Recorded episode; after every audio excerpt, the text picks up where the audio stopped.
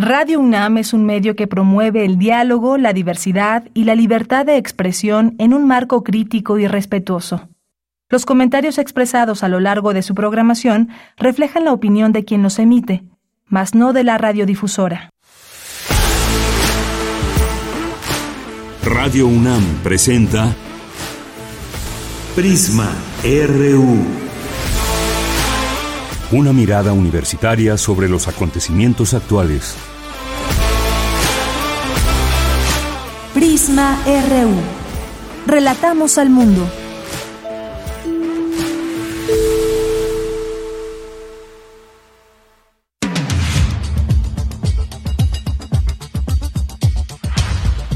¿Qué tal? Muy buenas tardes. Gracias por acompañarnos en este espacio informativo Prisma RU, parte de la programación de Radio UNAM. Muchas gracias por su atención, por su presencia aquí en el 96.1 de FM.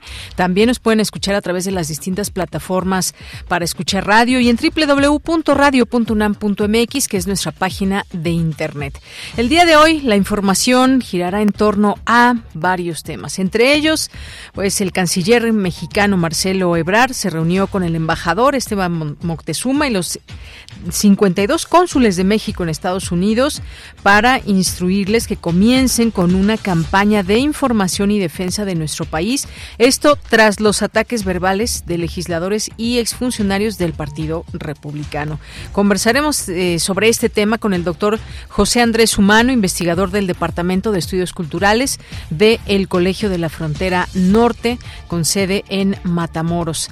Vamos a tener también una conversación con eh, René Anaya, periodista, que nos presenta su libro Manual de Periodismo Científico Navegando entre dos aguas. Ya habíamos tenido oportunidad de platicar con él, pero hay una presentación de este libro que no se lo pueden perder y ya tendremos oportunidad de platicar con él sobre este tema y lo que significa adentrarse en este mundo del periodismo científico, cómo divulgar la ciencia.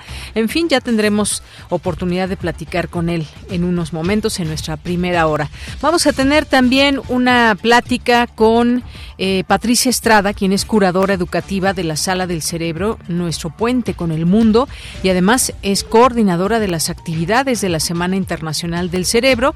Vamos a hablar justamente de la semana que en Universum habrá, que empieza a partir de mañana, la Semana del Cerebro en Universum. No se lo pierdan.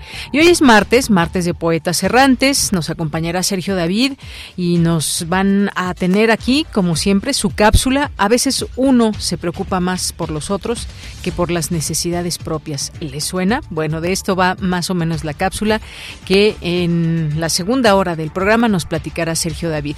Tendremos hoy literatura con Alejandro Toledo en A la orilla de la tarde. Él es escritor y ensayista y nos hablará de Gerardo de la Torre. Tendremos también cultura con Tamara Quirós que nos, nos tendrá en entrevista a Amanda de la Garza, directora del UNAM. Así que no se pierdan hoy toda la información, nuestras secciones aquí en Prisma RU. A nombre de todo el equipo, soy de Yanira Morán.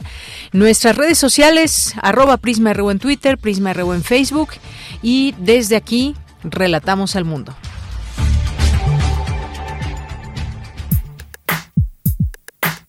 Relatamos al mundo. Relatamos al mundo.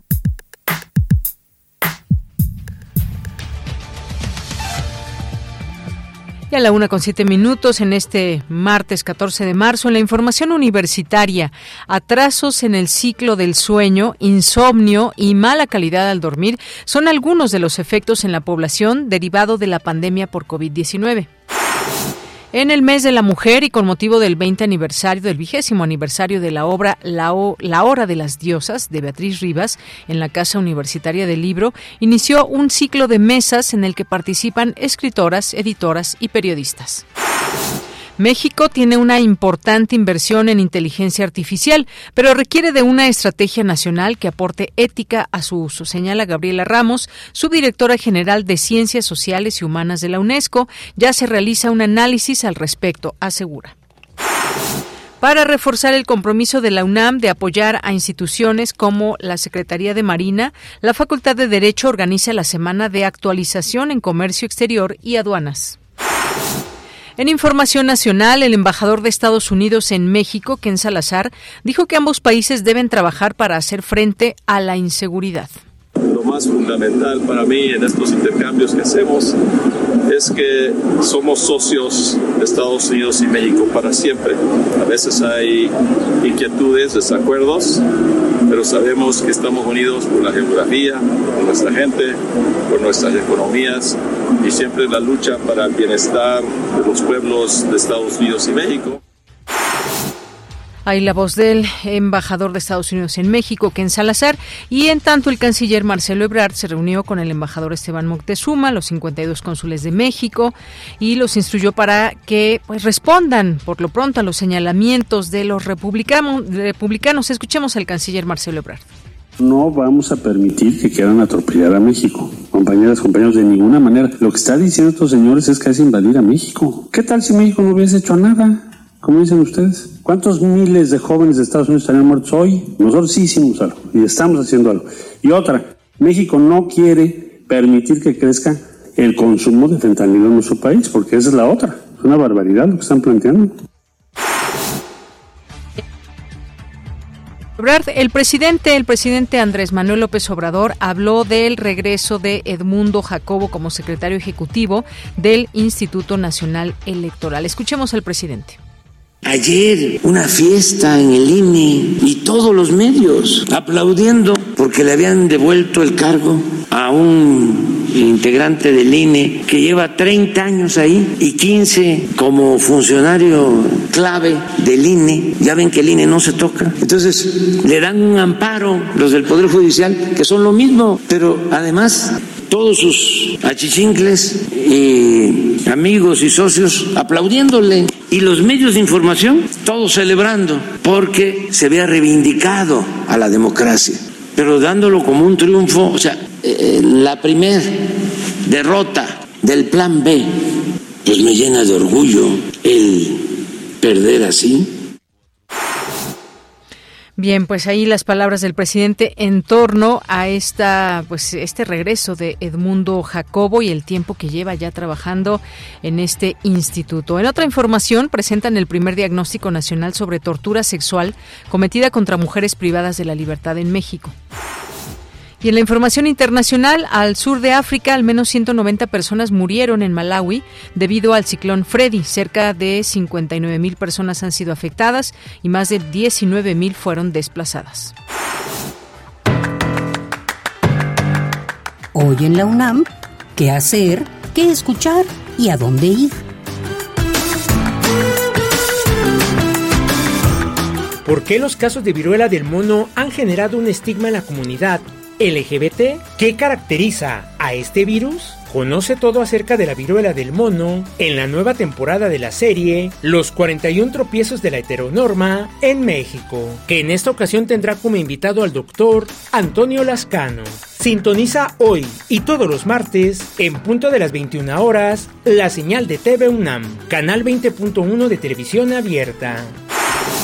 La Dirección General de Atención a la Comunidad de la UNAM te invita a visitar el túnel Memoria y Tolerancia, un recorrido por los capítulos más oscuros de la humanidad, como la persecución y asesinatos de judíos por parte del Estado de la Alemania nazi, los genocidios registrados en Guatemala, Camboya, Ruanda y Armenia, o la discriminación por color de piel, discapacidad y preferencia sexual en distintas partes del mundo. Esta propuesta museográfica realizada por el Museo Memoria y Tolerancia y la UNAM se encuentra disponible en la preparatoria número 4 del 10 al 31 de marzo.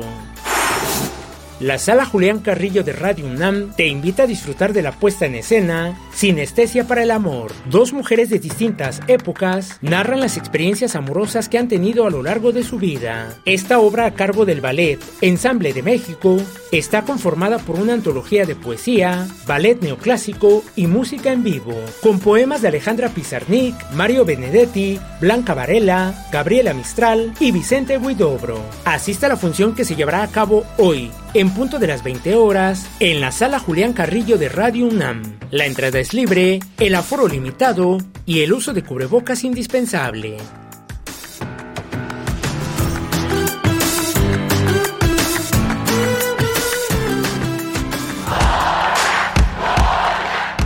Campus RU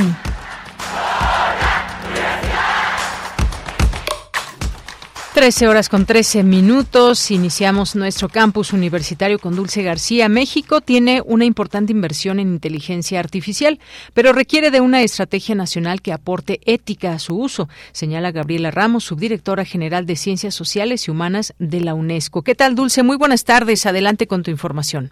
Así es, Deyanira. Muy buenas tardes a ti el auditorio. Deyanira, en el marco de la Cátedra Extraordinaria de Bioética que lleva a cabo la Facultad de Filosofía y Letras de la UNAM, se impartió la conferencia Inteligencia Artificial, Ética y Regulación a cargo de la doctora Gabriela Ramos. Ella es subdirectora general de Ciencias Sociales y Humanas de la UNESCO y señaló que dichas tecnologías tienen impactos tanto positivos como negativos, pues por una parte tienen una gran utilidad como la que le dimos en el contexto de la pandemia, pero por la otra requieren de una evaluación de su impacto ético total. Vamos a escucharlo. Y eso es lo que ha caracterizado la inteligencia artificial, que es el uso de los datos y de los algoritmos, ¿no? Para lograr eh, objetivos eh, que son planteados por los seres humanos, pero que al final son las computadoras entre ellas y en su entrenamiento quienes nos eh, derivan recomendaciones y predicciones muy parecidos a la inteligencia artificial. Y el hecho de que las tecnologías estén con nosotros día con día, pues sí ha generado una serie de reflexiones importantes y en la, en la UNESCO pues ya llevamos varios años con el tema de la ética, primero en la biotecnología, en el genoma humano, en el cambio climático, con el Internet de las Cosas, en la neurotecnología, pero lo que logramos con la recomendación de la ética en la inteligencia artificial fue, al menos poner todos estos elementos en una narrativa organizada. Deyanira, la académica dijo que ha habido un incremento exponencial en la inversión en inteligencia artificial, tendencia que continúa a pesar de la caída del banco de Silicon Valley.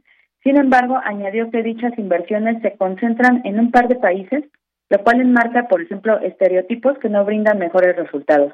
Escuchemos nuevamente sus palabras.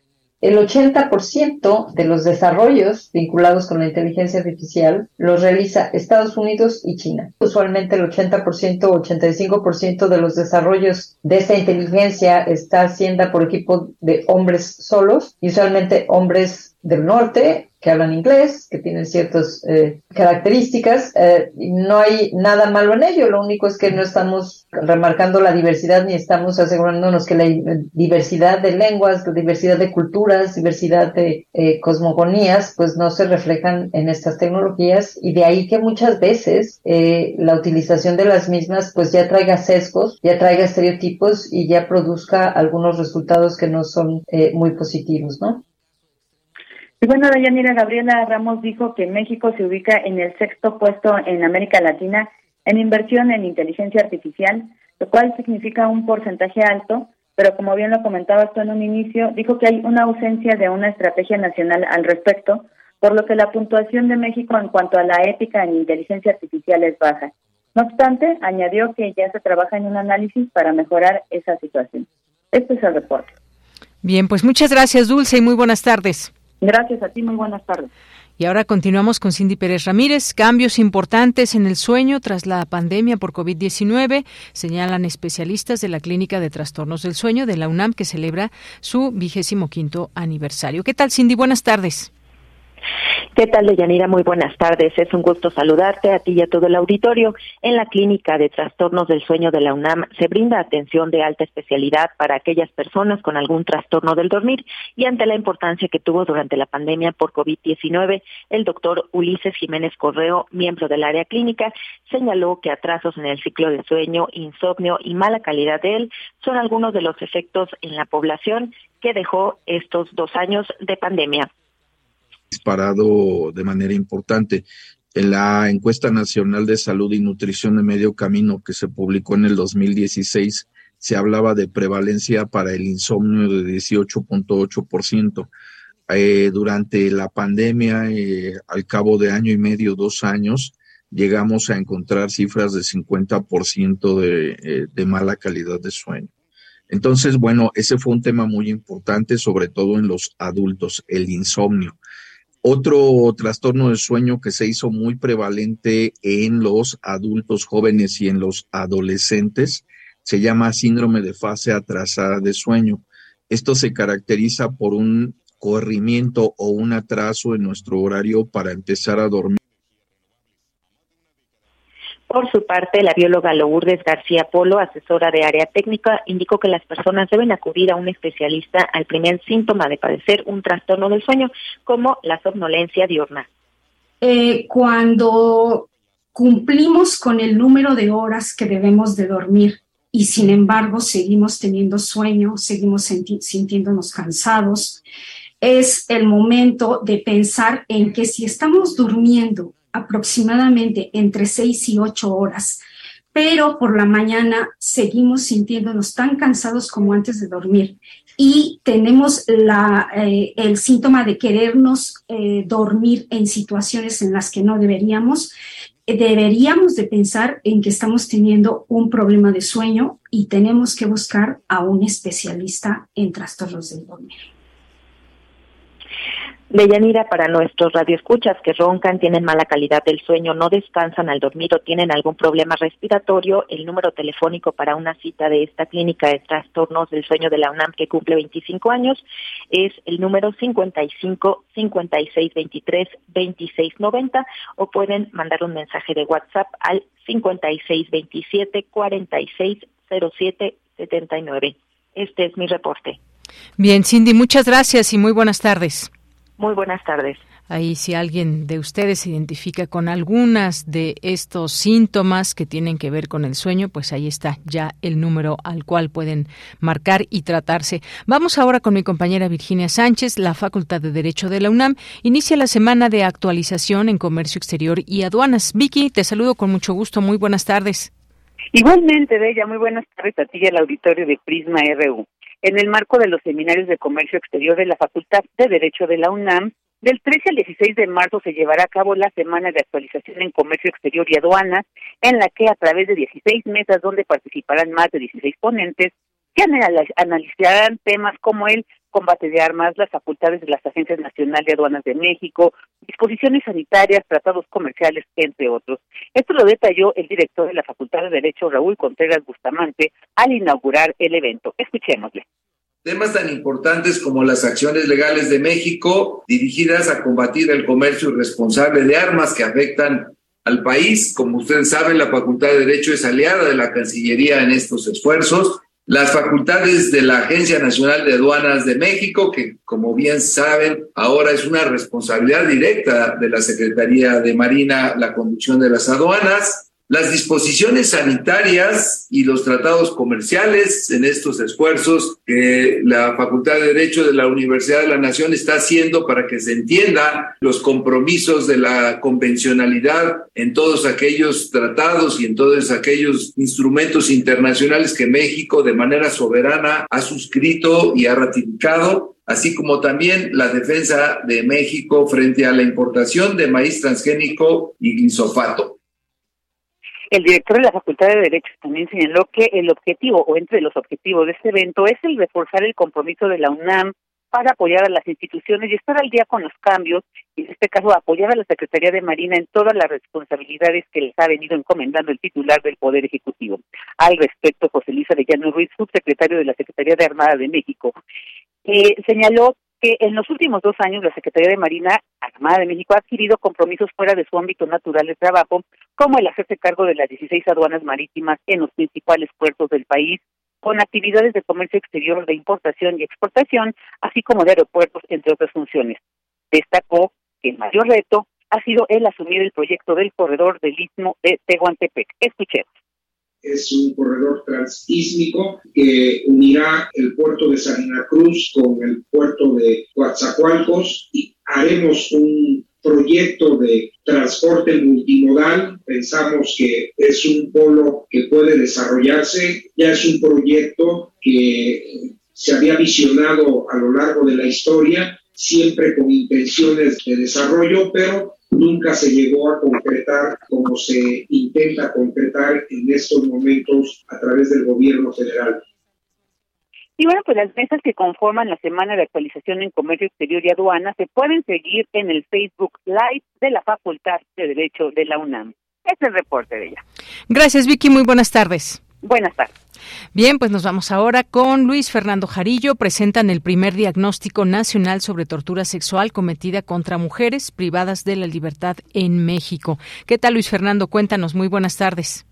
Muy buenas tardes, Deyanira, a ti y a todo el auditorio de Prisma RU. Así es, este martes se llevó a cabo la presentación del primer diagnóstico sobre tortura sexual contra mujeres privadas de la libertad de la Subsecretaría de Derechos Humanos en el Centro de Estudios Sociológicos de la UNAM. Este proyecto es el resultado de una sentencia de la Corte Interamericana de Derechos Humanos en 2018, la cual señala al Estado mexicano por la tortura de 12 mujeres privadas de la libertad y torturadas en el marco del caso Atenco. Hasta, hasta el día de hoy, de Yanira, las mujeres víctimas de tortura policial siguen sufriendo los efectos de la tortura psicológica y sexual y todavía no han alcanzado justicia. Antes de este documento no existía por parte del Estado mexicano un trabajo y estadísticas oficiales que visibilizara la tortura sexual. Estos esfuerzos fueron impulsados por las sobrevivientes de Atenco. Escuchemos ahora a Aribel García Pérez, directora de Estrategias Graves ante Violaciones de Derechos Humanos de la Secretaría de Gobernación. Adelante. Una de las medidas que ordena el Estado mexicano es el fortalecimiento de un mecanismo de casos de tortura sexual, pero paralelo a esto tenía la Corte la necesidad también eh, de solicitar al Estado la creación de un diagnóstico nacional. Las organizaciones habían hecho lo suyo, pero el Estado como tal nunca lo había hecho. Es hasta 2019 que las sobrevivientes del caso se acercan con nosotras, nos exponen esta necesidad de querer pues participar en, el primer diagnóstico nacional y bueno, ahí es por parte de la, la instrucción del subsecretario Alejandro Encinas, que es en, en, realidad quien encabeza estos esfuerzos que llevamos a cabo este ejercicio.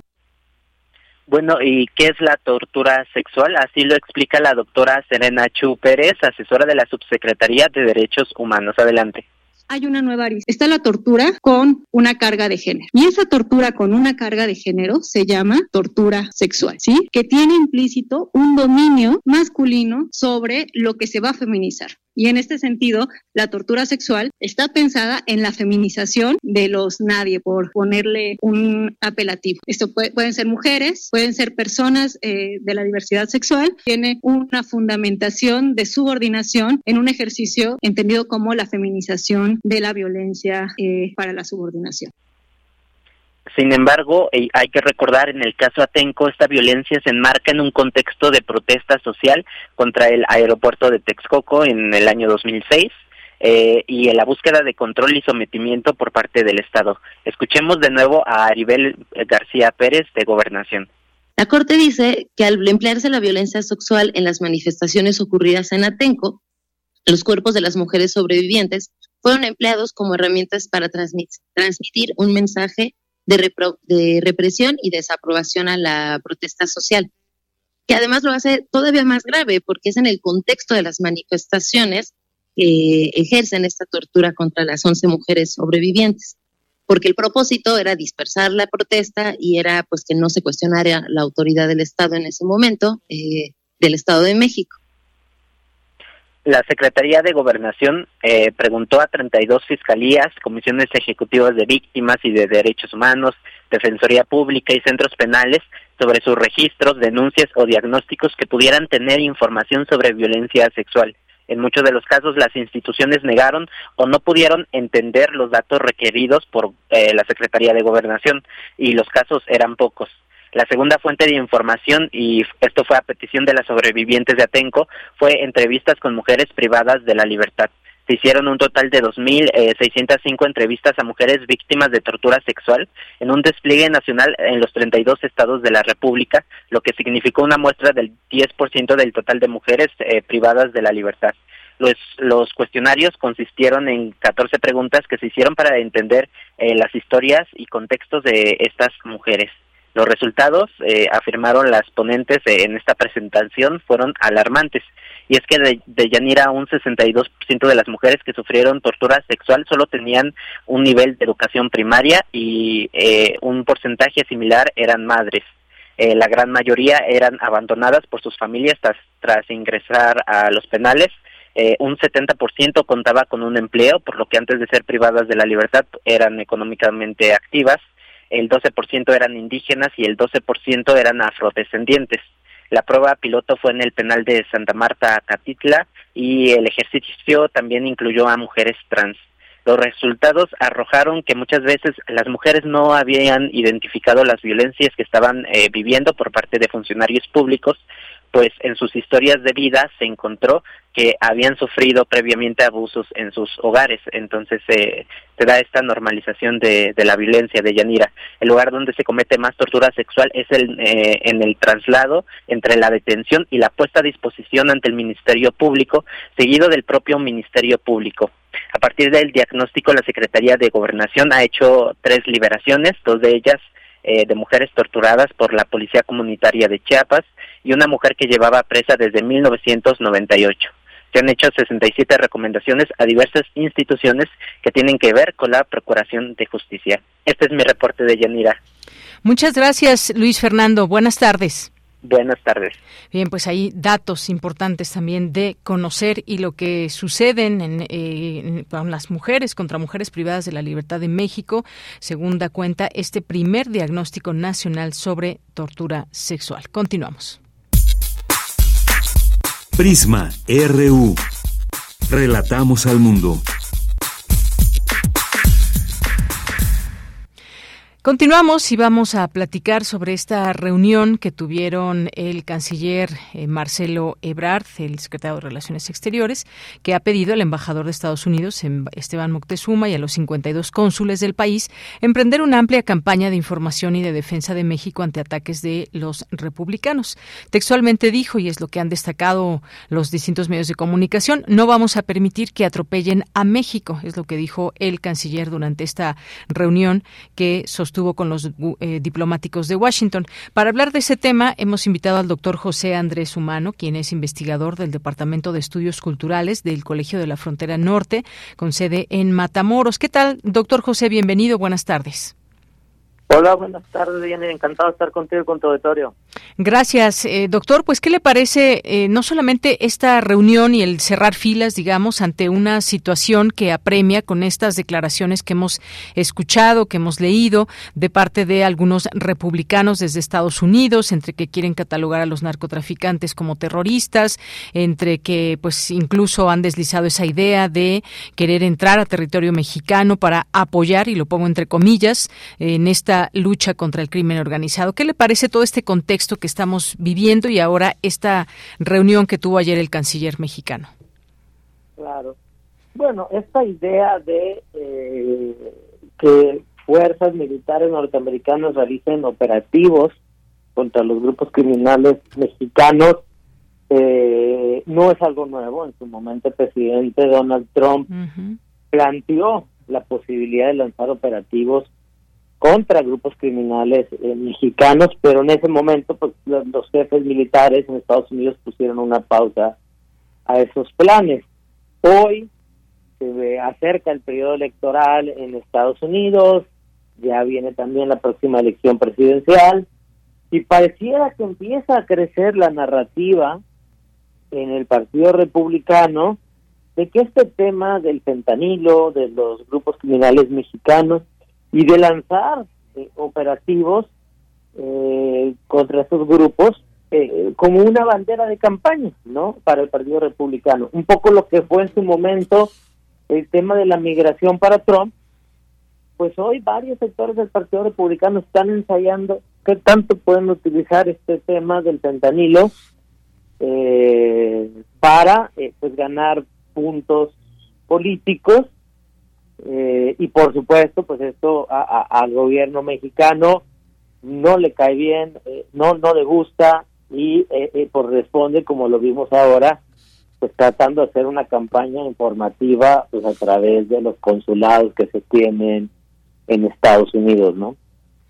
Así es, doctor. ¿Y eso qué tanto puede afectar, digamos, una relación? Sabemos que pues se ha mantenido también una relación estrecha o por lo menos así se deja ver en lo que se asoma, una relación, digamos, cordial con el gobierno de Joe Biden, con eh, sus funcionarios, estas reuniones que se han tenido últimamente también en México, desde el embajador Ken Salazar, entre otros eh, también que han venido desde Estados Unidos. Pero qué tanto puede afectar esta relación bilateral o solamente podríamos decir está focalizada con esos grupos de republicanos? Bueno, en el caso de la relación bilateral, eh, en particular con la Casa Blanca actual y el gobierno de Biden, pues Biden es un político ya eh, muy experimentado, es un político muy moderado, incluso eh, algunos pudieran interpretarlo como, como, se percibe a veces como como como un como débil y, y, ha tratado de ser un gobierno muy respetuoso eh, con el gobierno mexicano, ¿no? Incluso ha recibido críticas al interior de, Estados Unidos un poco por no hacer tener posturas más fuertes, por ejemplo, con México en algunos temas comerciales. Eh, ahí no creo que venga el gran problema, yo creo que, que la postura con el gobierno de Biden será la misma.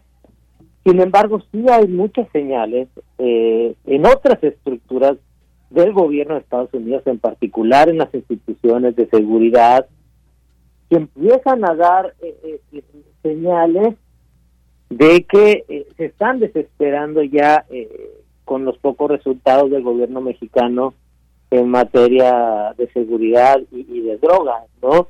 Me parece que un poco el mensaje con lo que sucedió con el juicio de García Luna, la presión que se generó con el tema de los ciudadanos norteamericanos desaparecidos y luego dos fallecciones en Matamoros, pues empiezan a, mostrar señales de que muchas autoridades en Estados Unidos dicen no está resultando lo que está haciendo México, no está siendo suficiente, hay demasiada complicidad entre autoridades y grupos criminales, entonces tenemos que actuar de manera distinta y tenemos que entrar nosotros. Muy peligroso, por supuesto, para México, nada conveniente eh, para nuestro país, pero por ahí parece ser que va la exploración y pudiera tener eh, una base eh, dentro de votantes del Partido Republicano, es decir, lo están planteando y lo están señalando, porque sí hay ciudadanos norteamericanos de estos votantes del Partido Republicano que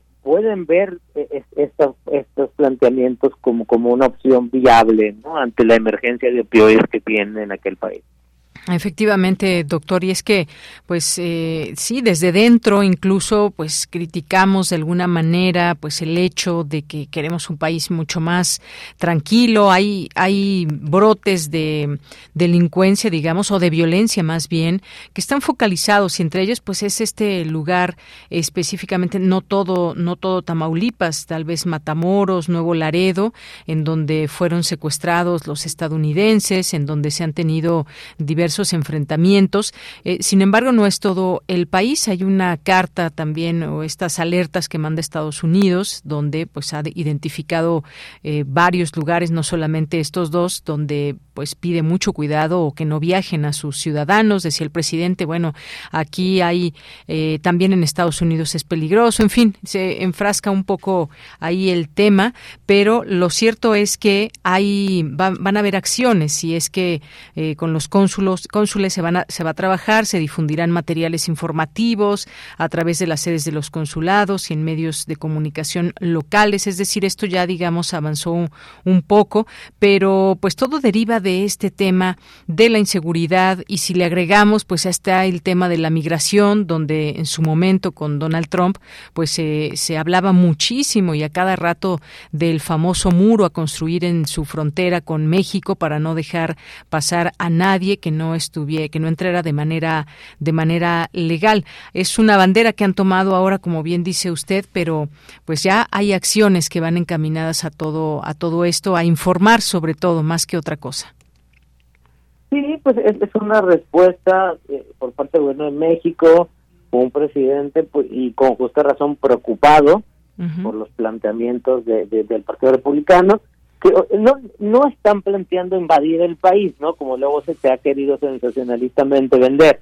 No, no están queriendo invadir el país. Lo que están planteando son operativos más, eh, a lo mejor ataques con drones a laboratorios de fentanilo dentro del Estado mexicano, eh, una operación con marines donde entren a un domicilio donde saben que hay un gran capo y se lo llevan. Eso es un poco lo que están planteando que claro que es una, una, violación a la soberanía y claro que es preocupante, pero bueno, es muy diferente de, de, de, una invasión como tal. Y, ojalá que podamos superar esto de esta narrativa que muchas veces domina la relación bilateral, donde eh, pues Estados Unidos culpa a, México de que desde aquí se les inunda de drogas, eh, México culpa a Estados Unidos que allá nos inundan, desde allá nos inundan de armas, y entonces pues la culpa de la violencia en México es de las armas que tiene Estados Unidos, la culpa de la crisis de opioides, pues es de las drogas que van desde México y eso no ayuda a un mejor entendimiento de un problema complejo y que requiere respuestas integrales pues, de ambos países, ¿no? Pues digamos que es una demanda legítima el hecho de que pues todas todos queramos eh, países con acuerdos específicos que no exista o que no haya tanta violencia. Es una demanda que puede ser legítima. El chiste es que se haga a través de los cauces legales correctos. Además hay dos gobiernos y pues obviamente hay que respetar muchos sentidos. Nos decía esta parte muy sensacionalista de que puedan invadir México y demás que, pues bueno, obviamente, em, no sé usted qué opine, pero yo creo que esto sería muy difícil de, de, que suceda y por supuesto habría una respuesta muy fuerte de México. Lo hemos estado viendo con estas declaraciones que hace el presidente de México. Pero vamos a ver qué, a final de cuentas, esto a dónde nos lleva, porque se abrió, digamos, una conversación interesante en el sentido de que, pues sí, en México sabemos que hay un trasiego de drogas que llega hacia Estados Unidos, el fentanilo que ahora se puso muy en fama por todo lo que provoca, las muertes que provoca, pero también hay que, y lo hemos dicho aquí en este espacio varias veces, el trabajo que puede hacer Estados Unidos en su propio país para también tratar de detener que esas drogas lleguen a sus a sus ciudadanos. No podemos entender esto si no es a través de una relación bilateral, ¿no, doctor? Claro, ¿no? Y Acuerdos bilaterales. Claro, y asumir la parte que nos toca cada uno, es decir, Estados Unidos tiene que asumir la parte que le toca de su crisis de salud pública, es decir, por qué sus ciudadanos están consumiendo este tipo de drogas, qué errores cometieron su industria farmacéutica, qué errores cometieron sus médicos, qué, qué problemas ya había previo de consumo de otras drogas como la heroína, por ejemplo. Ellos tienen que revisar eso. Y por supuesto, México tiene que también revisar la parte que le toca negarlo como como lo hacía el presidente diciendo no aquí en México no hay fentanilo y desde aquí no no se manda pues no no es verdad. Sí se produce en México el fentanilo y desde México se manda. Y también es cierto sí sí muchas armas vienen desde Estados Unidos o la mayoría de las armas que utiliza el crimen organizado vienen de Estados Unidos pero eh, pues eso no explica todo el, el tema de que tenemos policías eh, débiles fiscalías que no funcionan, corrupción eh, eh, en todos los niveles de gobierno, muchos pactos y muchas asociaciones de acuerdos de protección entre distintas autoridades eh, y grupos criminales y que pues, todo eso contribuye también y es parte de la responsabilidad que nos toca a los mexicanos de la de este equilibrio de alta violencia y delincuencia que tenemos en el país, ¿no?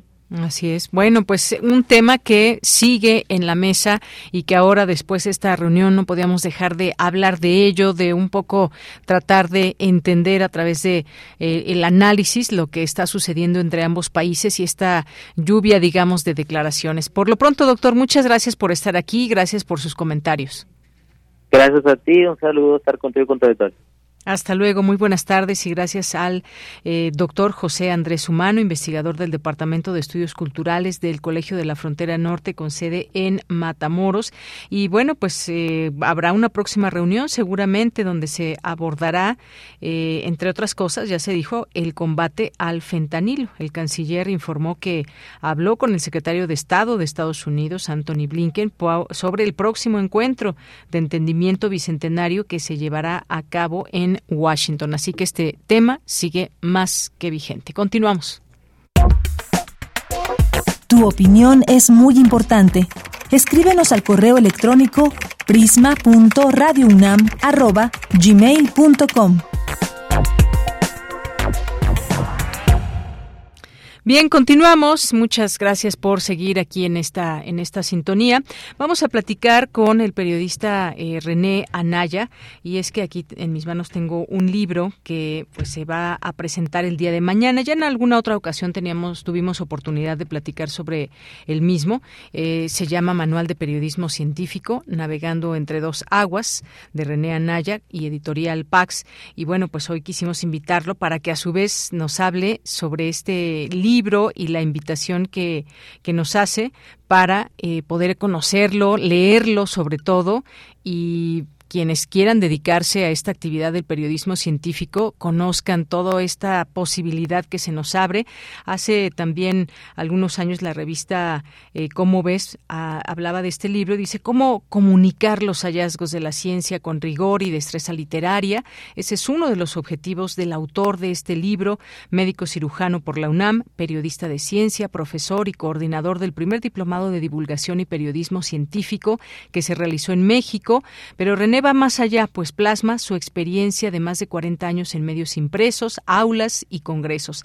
Abarca desde los mitos de la ciencia y el periodismo hasta lo que significa navegar entre esas dos aguas, las máximas de la comunicación verdadera, la narración como núcleo informativo y sus principales funciones, compartir y contextualizar el conocimiento, alentar la actitud crítica, combatiendo la pseudociencia y elevar el nivel cultural de la población. Es parte de lo que se escribe y se habla de su libro. Así que, pues no me resta más que darte la bienvenida, René Anaya, periodista, científico, editor, pionero de diplomados de periodismo y divulgación científica en México. Buenas tardes.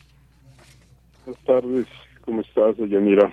Muy bien, muchas gracias. Pues mañana se presenta este libro. Ahorita nos dices dónde, a qué hora y todo para invitar a nuestro público, pero cuéntanos sobre este libro que yo decía ya habíamos tenido oportunidad de platicar con él. Pero qué, qué podemos decir cuando alguien se está preparando o ya es periodista, pero quiere irse por ese camino del periodismo científico. Bueno, mira, por un lado, decir, eh, lo, lo que se publicó en la revista, como ves, fue hace dos, tres meses, no fue hace años. Ay, perdón. sí, la, la, el, el libro no tiene tanto tiempo.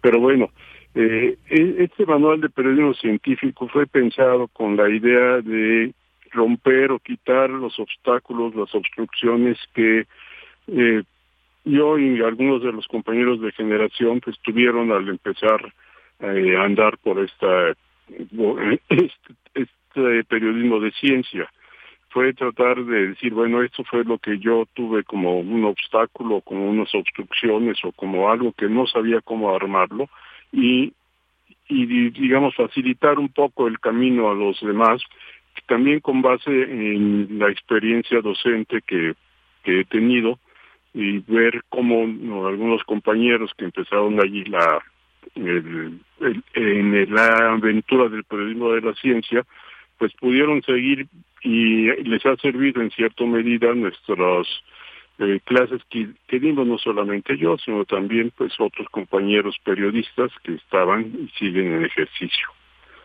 Eso es, eh, digamos, principalmente la, la motivación por la que eh, quise escribir este libro. Efectivamente, fíjate que en este prólogo que hace eh, José Gordon, eh, hace, trae una pregunta que se hacía Isidor Rabi, Premio Nobel de Física en 1994. ¿Por qué hemos fracasado en comunicar la aventura de la ciencia? Y yo te lo pregunto, ¿qué es lo que, qué es lo que debemos aprender cuando alguien quiere dedicarse a, eh, al periodismo científico? ¿Cómo debe ser esta formación? ¿Cómo se aprende? ¿Cómo, ¿Qué destacar y qué no destacar? Bueno, esto es parte, por supuesto, de lo que dice de lo que dice tu libro, pero cuéntanos un poco sobre sobre ese camino que se debe seguir. Bueno, en primer lugar es eh, tener un poco de, no sé si exactamente de humildad, sino simplemente de saber que no, no vamos a saber todo, que seguimos siempre aprendiendo y que tenemos el entusiasmo por compartir lo que eh, recién acabamos de conocer muchas veces, ¿verdad? Porque entrevistamos a un investigador y nos dijo muy generosamente todos sus conocimientos de una manera más sencilla, o nosotros fuimos a, ver información en artículos eh, de revistas, en libros, y fuimos eh, pidiendo de qué forma era más, más fácil transmitir esa información y tener esa idea y esas ganas de, de transmitir ese conocimiento, por un lado, y saber que nunca se termina de aprender nunca se tenga de aprender en todos los órdenes, no solamente en la cuestión de la ciencia y la tecnología, que pues es, lo sabes muy bien, ¿no? Cada día hay cosas distintas,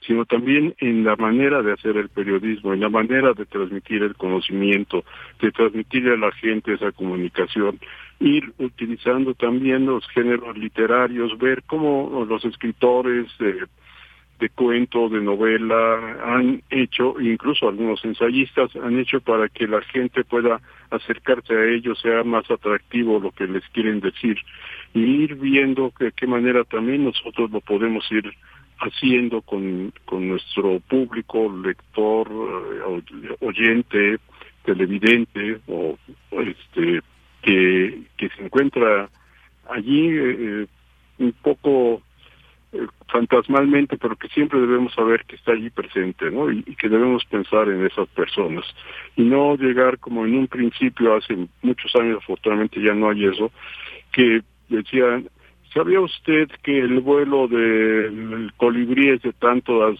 este, aleteos por mm. kilómetro cuadrado, o no sé, ¿verdad?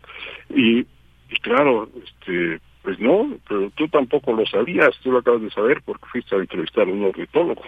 ¿No? Ese tipo de cuestiones no no no queremos, no quiere el lector el, un, un, maestro en, en su en, en, su periódico, en su revista o en su internet. Así es. Por ahí, eh, es el asunto, ¿no? por ahí es el asunto y es que justamente también como yo te preguntaría cómo cómo observas a los medios de comunicación frente a la ciencia. Hay por supuesto esfuerzos y se trata muchas veces de conocer cierto tipo de información ligada a la ciencia. Eh, a lo mejor algo tan sencillo como eh, hablar de, de todos estos fenómenos astronómicos o todos estos fenómenos que se pueden observar en el, en el mundo a través del cielo y demás. Todo esto, ¿cómo, ¿cómo ves esta, digamos, esta posibilidad de la ciencia de llegar a través de los medios de comunicación? ¿Qué tan abiertos o no están a la ciencia y la tecnología?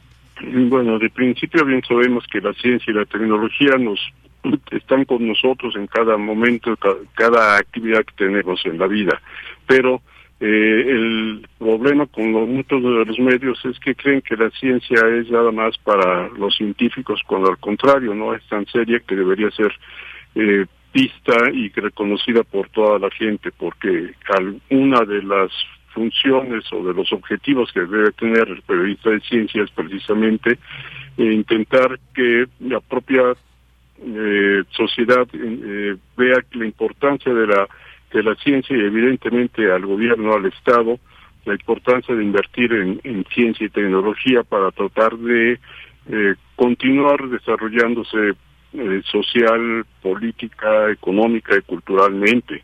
Entonces, eh, hay algunos medios, no muchos, pero hay algunos medios que sí tienen, le dan una gran importancia al quehacer científico y a la divulgación de, de, esa, ese quehacer de, de investigadores en todos lugares.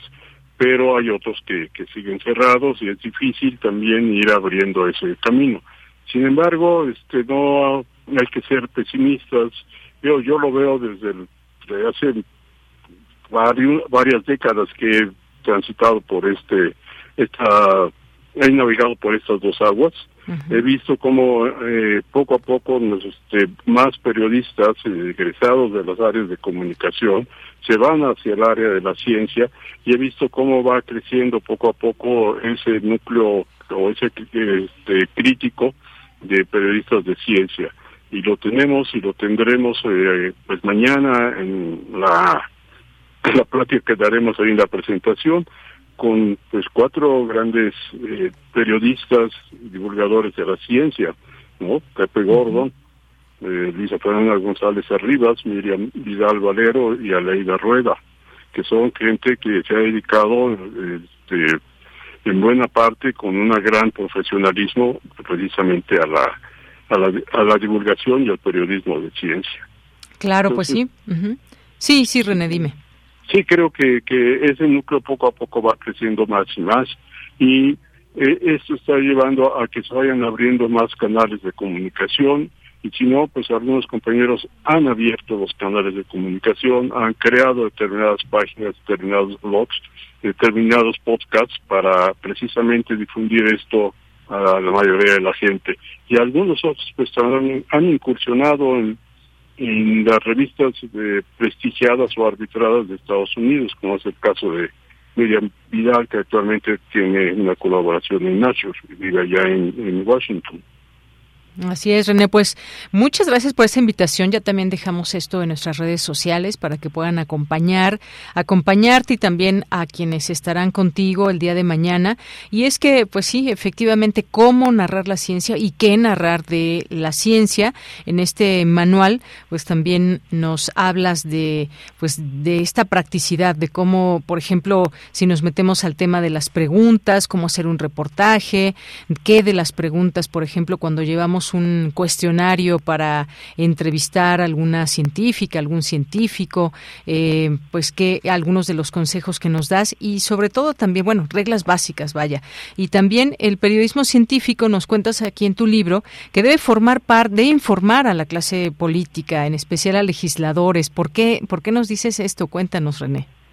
Pues porque precisamente si tenemos una buena política científica de Estado, podremos eh, lograr que nuestra eh, investigadores, científicos, mm. tecnólogos vayan creciendo y vayan desarrollándose mucho mejor y que finalmente tarde o temprano, si no solamente las ciencias aplicadas, que eso es lo que de pronto alguien dice, ah, pues vamos a hacer esto, pero ¿para qué va a servir? Ah, pues va a servir para mejorar el combustible. Ah, bueno, entonces sí.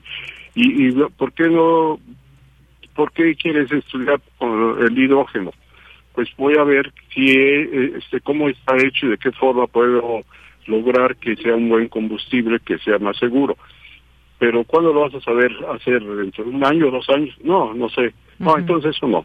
Y hay una investigación básica que, que muchas veces se abandona y que no debería hacerse, porque finalmente un investigador, también este, el doctor Drucker decía, es que no se sabe en qué momento va a saltar la liebre la investigación básica y va a dar inmediatamente una aplicación tecnológica o científica importante para el bienestar de la gente. Y a la medida que esto lo sepa el, político y el empresario, ¿no? van a invertir más en ciencia sin esperar inmediatamente al año siguiente resultados, que eso no se da en, en la investigación científica y tecnológica, sino que es un seguir trabajando durante varios años y lograr tener ese cuerpo de, buenos investigadores, buenos tecnólogos y, por supuesto, una buena infraestructura en equipo y aparatos científicos. Así es. Bueno, pues te agradezco mucho el que nos platiques de, de tu libro. Eh, recordamos mañana miércoles 15 de marzo a las 6 de la tarde, ahí en Fernández Leal 43, esto allá en el barrio de la Concepción, Coyoacán, y es en el Centro Cultural Elena Garro, más eh, fácil si lo ubican. Y como ya bien nos comentas, estarán contigo José Gordon, Aleida Rueda, Luisa Fernanda González, Miriam Vidal y por supuesto tú, René Anaya. Pues muchas muchas gracias, eh, muchas felicidades por este libro, que además sea un legado para muchas generaciones, que podamos seguir aprendiendo de quienes llevan ya un eh, camino trazado, un camino hecho en todo esto y que nos acercan esa parte de su conocimiento de cómo generar ese periodismo científico a través de este manual, que por supuesto es muy práctico y que nos, nos enseña mucho. Muchas gracias, René. Muchas gracias, allí los esperamos. Claro que sí, hasta luego, buenas tardes. Hasta luego. Bien, pues fue René Anaya, periodista científico, editor, pionero de diplomados de periodismo y divulgación científica en México. De verdad que cuando lo lean, además, además es una, una lectura muy, muy amena que nos va enseñando, nos va mostrando y nos acerca a esta posibilidad, si se quieren dedicar al periodismo científico, al cómo, a los cómo, cómo hacerlo y más. Es de Editorial Paz Max, es de René Anaya y se llama Manual de Periodismo Científico Navegando entre dos aguas. Y bueno, antes de irnos al corte tenemos algunos minutitos, ayer ya no nos dio tiempo, pero no podemos dejar de, comentar esta mala noticia de que murió el escritor eh, japonés Kensaburo Oe y que pues bueno, Premio Nobel de Literatura en 1994, murió a los 88 años y pues esto que fue anunciado por su editorial eh, Kodansha en un comunicado que pidió eh, pues respeto por la familia y demás, pero recordarlo, por supuesto, por su postura pacifista, antinuclear, forma parte de una generación de escritores que fue pues afectados, digamos, profundamente heridos por la Segunda Guerra Mundial, sin embargo, también llena de esperanzas de un renacimiento y pues ahí están sus obras para seguirlas leyendo y pues no quisimos dejar pasar esta información y eh, descanse en paz este escritor japonés, Nobel, eh, Premio Nobel de Literatura, Kensaburo Oe. Y pues nos vamos a ir al corte. También tenemos por aquí otra, de una vez nos da tiempo antes de irnos al corte, otra, eh, otro anuncio, que otra invitación más bien que nos dejan por aquí ahorita se las doy a conocer y aquí está, miren, eh, Casa Refugio Citlaltépetl y Tlaxcuaque, sitio de memoria, invitan a la proyección del documental eh, Oblatos. Eh, Fanny González, historiadora, Diego Lucero, Romeo Cartagena son los comentaristas para este miércoles 15 de marzo de las 7 a las 9.30 horas, entrada libre y bueno, pues ahí aquí dejamos esta invitación que hace este, eh, esta casa refugio Citlaltépetl.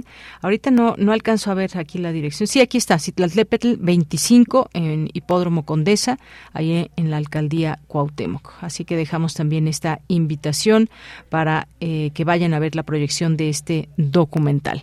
Y bueno, pues en la segunda hora vamos a tener vamos a tener más información. Tenemos literatura, eh, poesía, tendremos una entrevista sobre la Semana del Cerebro en Universum, así que quédese con el equipo de Prisma RU en esta nuestra siguiente hora. Por lo pronto vamos a hacer un corte y volvemos. Prisma RU. Relatamos al mundo.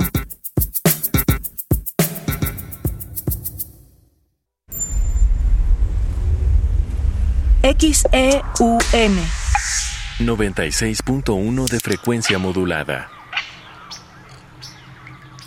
860 de amplitud modulada.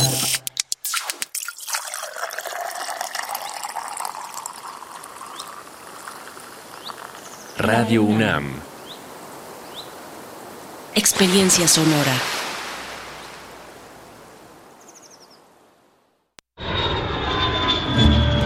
...46 emisoras de 17 países de Europa, América y África. Esa es la red de Mundofonías, música para descubrir el mundo. Todos los sábados a las 18 horas por el 96.1 de FM. Radio UNAM. Experiencia sonora.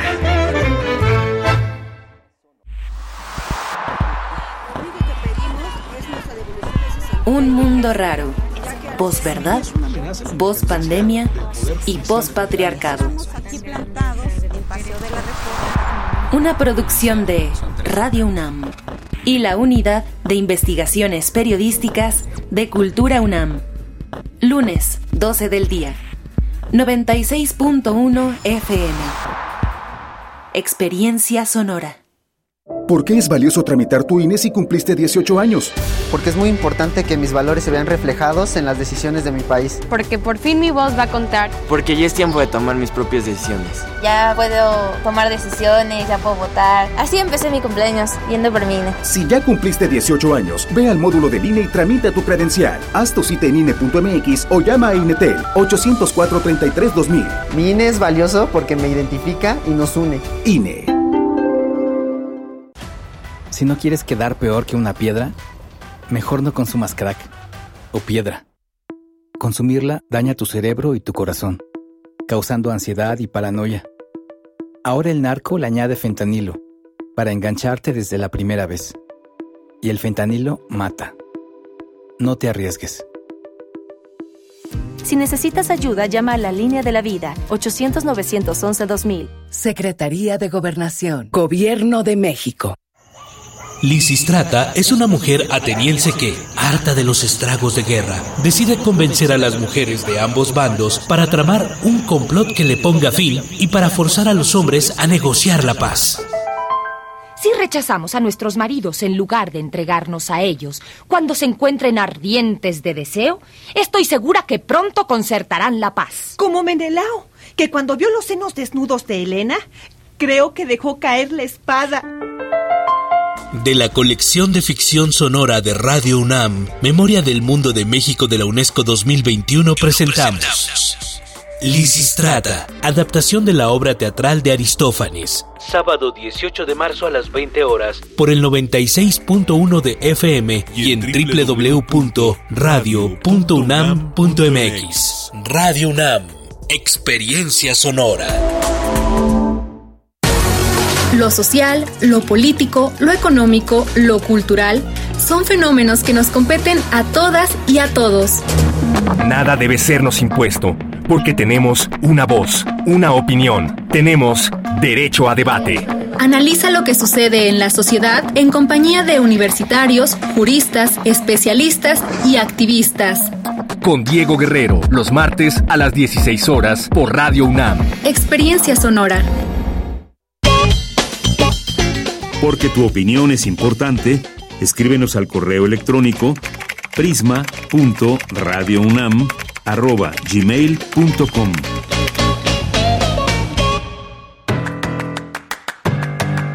Mañana en la UNAM, ¿qué hacer? ¿Qué escuchar? ¿Y a dónde ir? Como parte del seminario Los grandes problemas socioambientales, se llevará a cabo su sesión número 16 titulada glifosato y transgénicos, un peligro para la salud y la biodiversidad, que contará con la participación de Cristina Barros de la campaña nacional Sin Maíz, No hay País y Felipe Lozano de la Universidad de Guadalajara. Conéctate mañana miércoles 15 de marzo, en punto de las 10 horas, a través de las redes sociales de la COUS UNAM.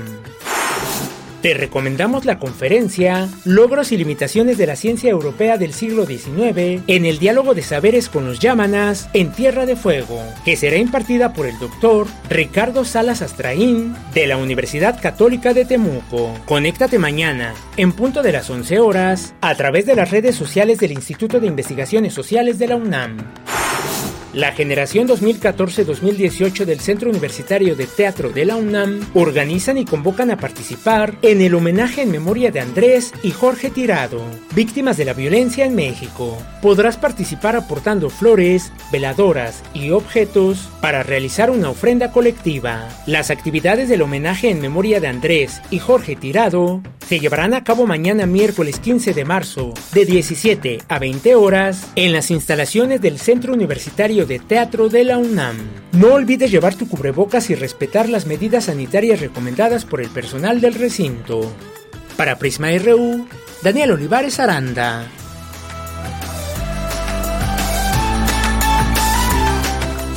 Bien, estamos de regreso. Muchas gracias por su atención. Muchas gracias por sintonizar Prisma RU en Radio UNAM 96.1 de FM. Saludos a todas las personas que en este momento nos escuchen, a quienes están haciendo ya presentes a través de nuestras redes sociales como Facebook y Twitter. Prisma RU así nos encuentran. Y a quienes no tienen redes sociales, pero nos están escuchando, muchos saludos y sabemos que están ahí siempre atentas y presentes estas personas que son forman parte de nuestra audiencia.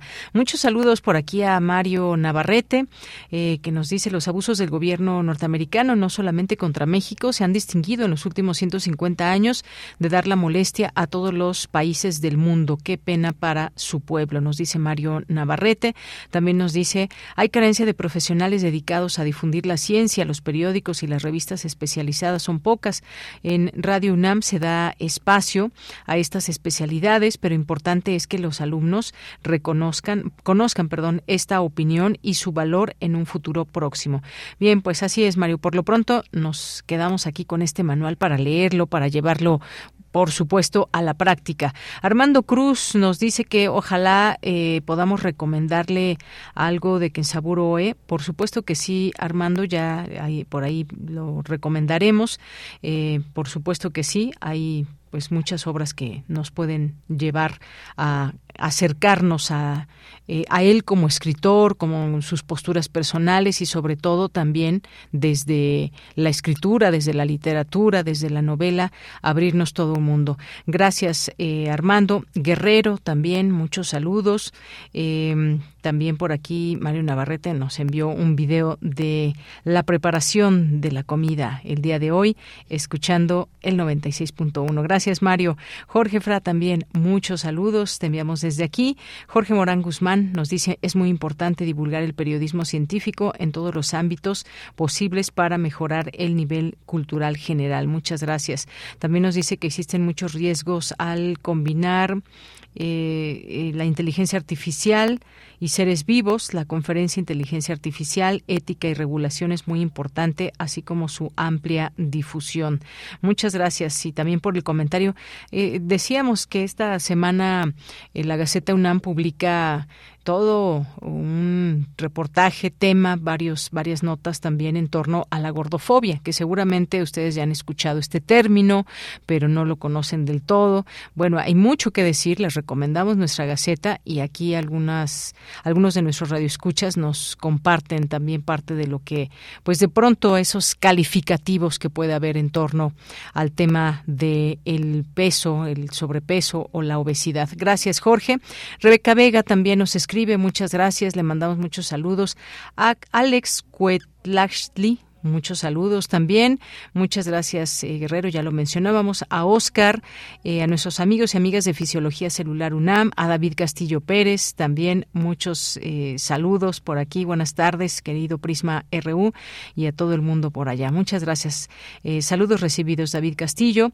Ana Karen, muchos saludos también. Rosario Durán nos dice, pues les diré, últimas fechas están más intolerantes que nunca, como si fueran ellos tan normales nos dice. Bueno, muchas gracias. Esto con respecto al tema este que mencionábamos de Gaceta UNAM. Mario Navarrete también, muchas gracias aquí por eh, su comentario eh, Carmi Unamita, muchos saludos, Gabino Tzontecomani, muchas gracias, también a Alfonso de Alba Arcos, muchas gracias por los saludos, a Oscar Isidro Bruno, a Marco Fernández, a Ifex Alc, a Javier Moró, muchas gracias también a Iraís, Jakes Jake también, JGZ, eh, muchas gracias también a Mayra Elizondo y a las personas que sumen aquí sus voces, sus comentarios a través de estas eh, redes sociales a través de las cuales les leemos. Muchas gracias.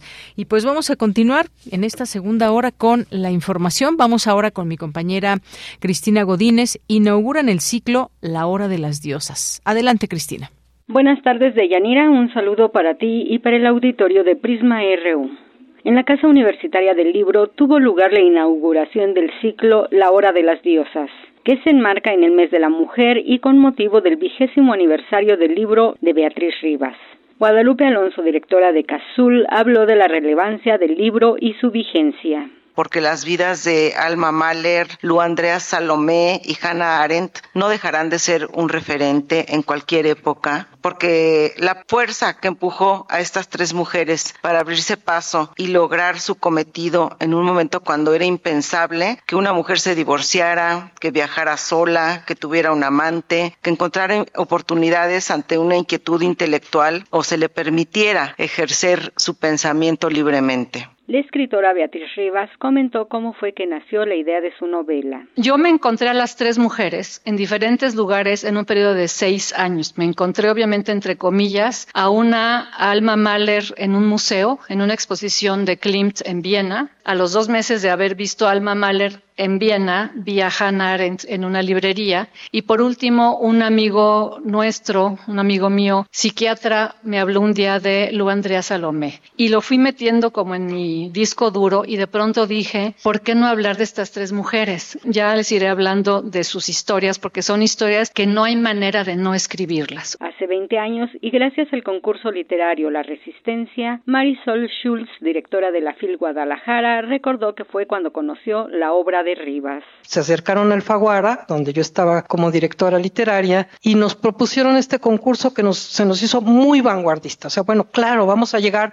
a nuevos autores, autores menores de 40 años, y a través de ese concurso llegó la obra de Beatriz. Tengo que decir que no ganó, pero fue finalista y sin embargo para mí ganó. Para mí ganó porque gracias a ese concurso yo leí la obra y me di cuenta que venía avalada por una gran voz literaria. Por su parte, la también escritora Mónica Lavín consideró muy afortunado la celebración de la vida de un libro. Y siempre he admirado la energía, no solo el talento y la capacidad de Beatriz, pero hay una energía inventora de estos momentos en Beatriz y tejedora de amistades y de complicidades inventa estas mesas donde todas hemos tenido un acompañamiento a lo largo de muchos años de la vida, eh, desde diferentes trincheras, pero básicamente todas aterrizando en el libro y en el lado del autor o el lector y es también muy emocionante eso. De Yanira, este es mi reporte. Buenas tardes.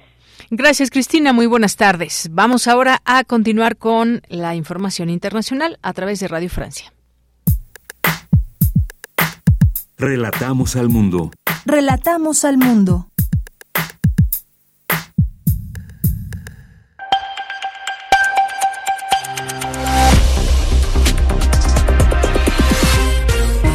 Bienvenidos a este flash informativo de Radio Francia Internacional. Pilar Pérez nos acompaña en los controles técnicos. Martes 14 de marzo, noticias en RFI. Marilyn Lavado. El Parlamento ruso aprobó un proyecto de ley que impone duras penas que de hasta 15 años de cárcel para quienes critican a grupos armados como Wagner. El proyecto aún debe pasar por la Cámara Alta Legislativa y ser ratificada por el presidente Vladimir Putin.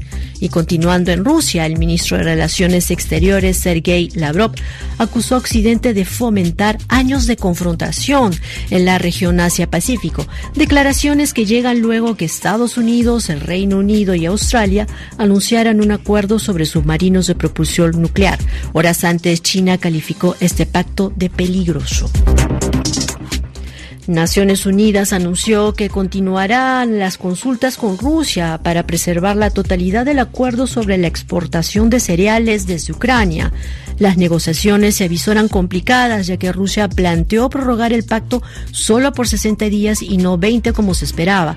Según la ONU, el acuerdo permitió exportar hasta la fecha más de 24 millones de toneladas de grano. En Israel, el Parlamento aprobó la primera lectura, en primera lectura la ley que limita la capacidad del Tribunal Supremo para anular leyes consideradas inconstitucionales.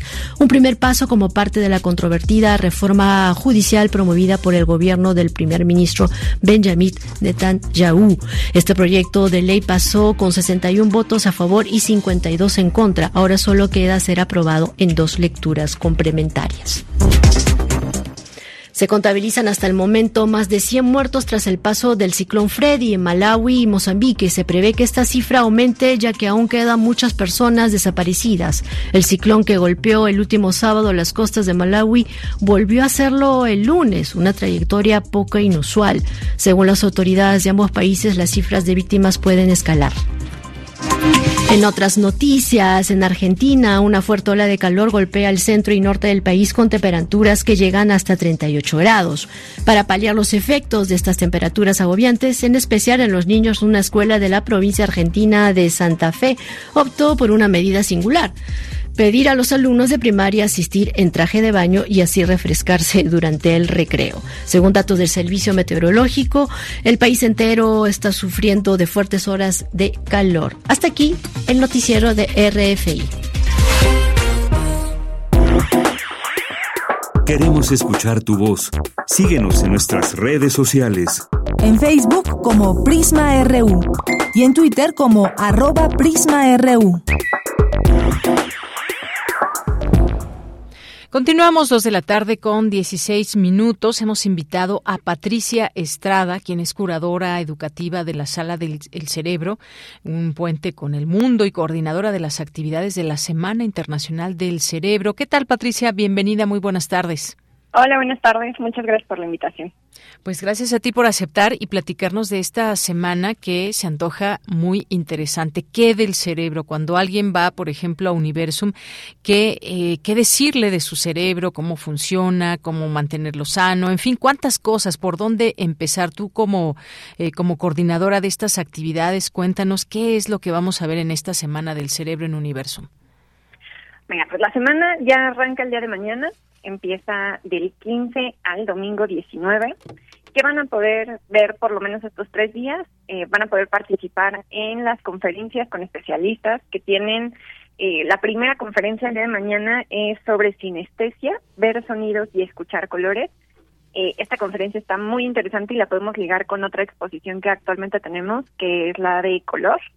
Eh, muchas personas no saben que tienen esta capacidad de ver sonidos y escuchar colores. Entonces, hay, de hecho, muchas personas famosas, por ejemplo, Lady Gaga, que ocurre esto en su cerebro. Entonces, los invitamos a que descubran cómo es que funciona eh, esa parte de la sinestesia. Van a poder participar en el Día Internacional del Sueño, que es el viernes, por ejemplo, y ahí van a conocer la importancia de dormir bien también eso es algo que a veces ya también a raíz de la pandemia alteramos nuestros ciclos o simplemente cuando trabajamos decimos o nos vamos a la escuela o las actividades que hagamos decimos bueno duermo poco no y, no pasa nada y en realidad sí pasa. Es descubrir qué pasa en nuestro cerebro con nuestra salud sobre todo y cómo afecta.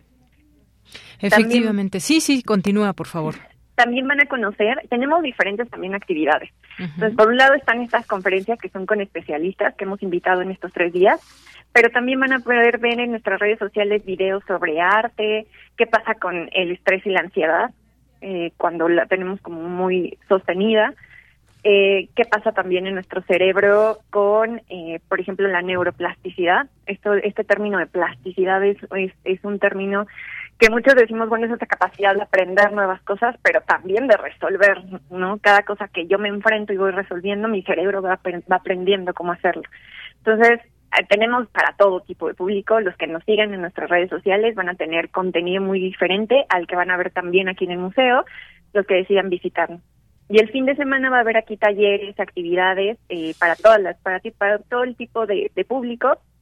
Desde los más chiquitos tenemos un recorrido especial ahora preparado para ellos hasta los más grandes que puedan jugar y divertirse con sus amigos o con o las personas ya más eh, adultas que puedan descubrir ciertas cosas que pasan en nuestro cerebro, eh, por ejemplo, que pasa en un infarto cerebral y cómo, de, cómo eh, nuestro cuerpo va emitiendo señales que le van diciendo aquí va el, el, infarto y podemos prevenirlo, ¿no? Podemos actuar en esos momentos que son muy importantes. Pues cuántas cosas, cuántas cosas, eh, Patricia, que nos acercas a pues de lo que va a tratar esta semana, estas distintas miradas también de cómo observar nuestro propio cerebro. Y esto que mencionabas, por ejemplo, de ver sonidos y escuchar colores, me parece muy interesante porque nos dirán del público cómo que, cómo que ver sonidos, cómo se ve el sonido, no solamente escucharlo, sino verlo, o cómo escuchamos los colores. Y ahora que decías que hay una exposición ahí de color que ya tuve oportunidad de, de visitar, que me pareció maravillosa, porque además también muchas veces eh, y hay una parte donde, donde nosotros nos podemos pintar de un color, dependiendo si estamos enojados, tristes y demás, nos pintamos de, de, alguna manera de un color. Todo lo que tiene que ver el cerebro con el sueño, una actividad cotidiana y que todo mundo tenemos que hacer eh, todos los días, aunque no de la calidad quizás que quisiéramos.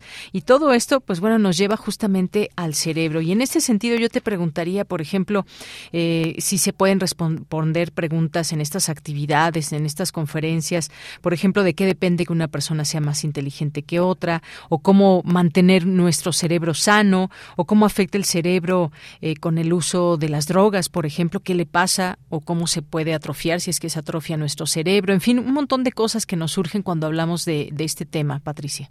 Sí, sí lo vamos a poder responder. De hecho, tenemos eh, actividades, por ejemplo, hay una eh, que el título es de dinosaurios a, cerebros no humanos. Eh, por ejemplo, en esta van a poder conocer un poco sobre esto y la inteligencia.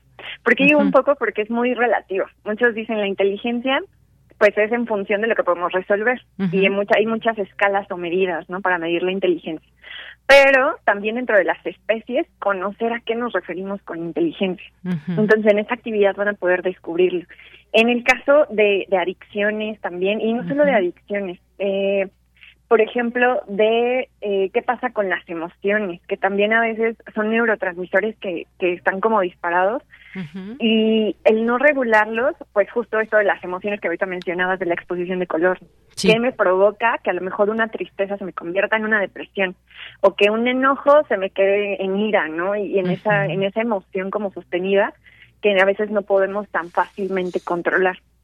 Entonces, todo esto, todos estos temas, justo la Semana del Cerebro trata de que hablemos de todos los temas que tienen que ver con con este con esto de emociones, con lo que hacemos, eh, como una cosita a lo mejor nos dispara una emoción, eh, la, la misma, eh, ahorita que me preguntabas de las adicciones, por ejemplo, que a veces eh, decimos, bueno, solo tomé alcohol, ¿no? Que es lo más a lo mejor sencillo.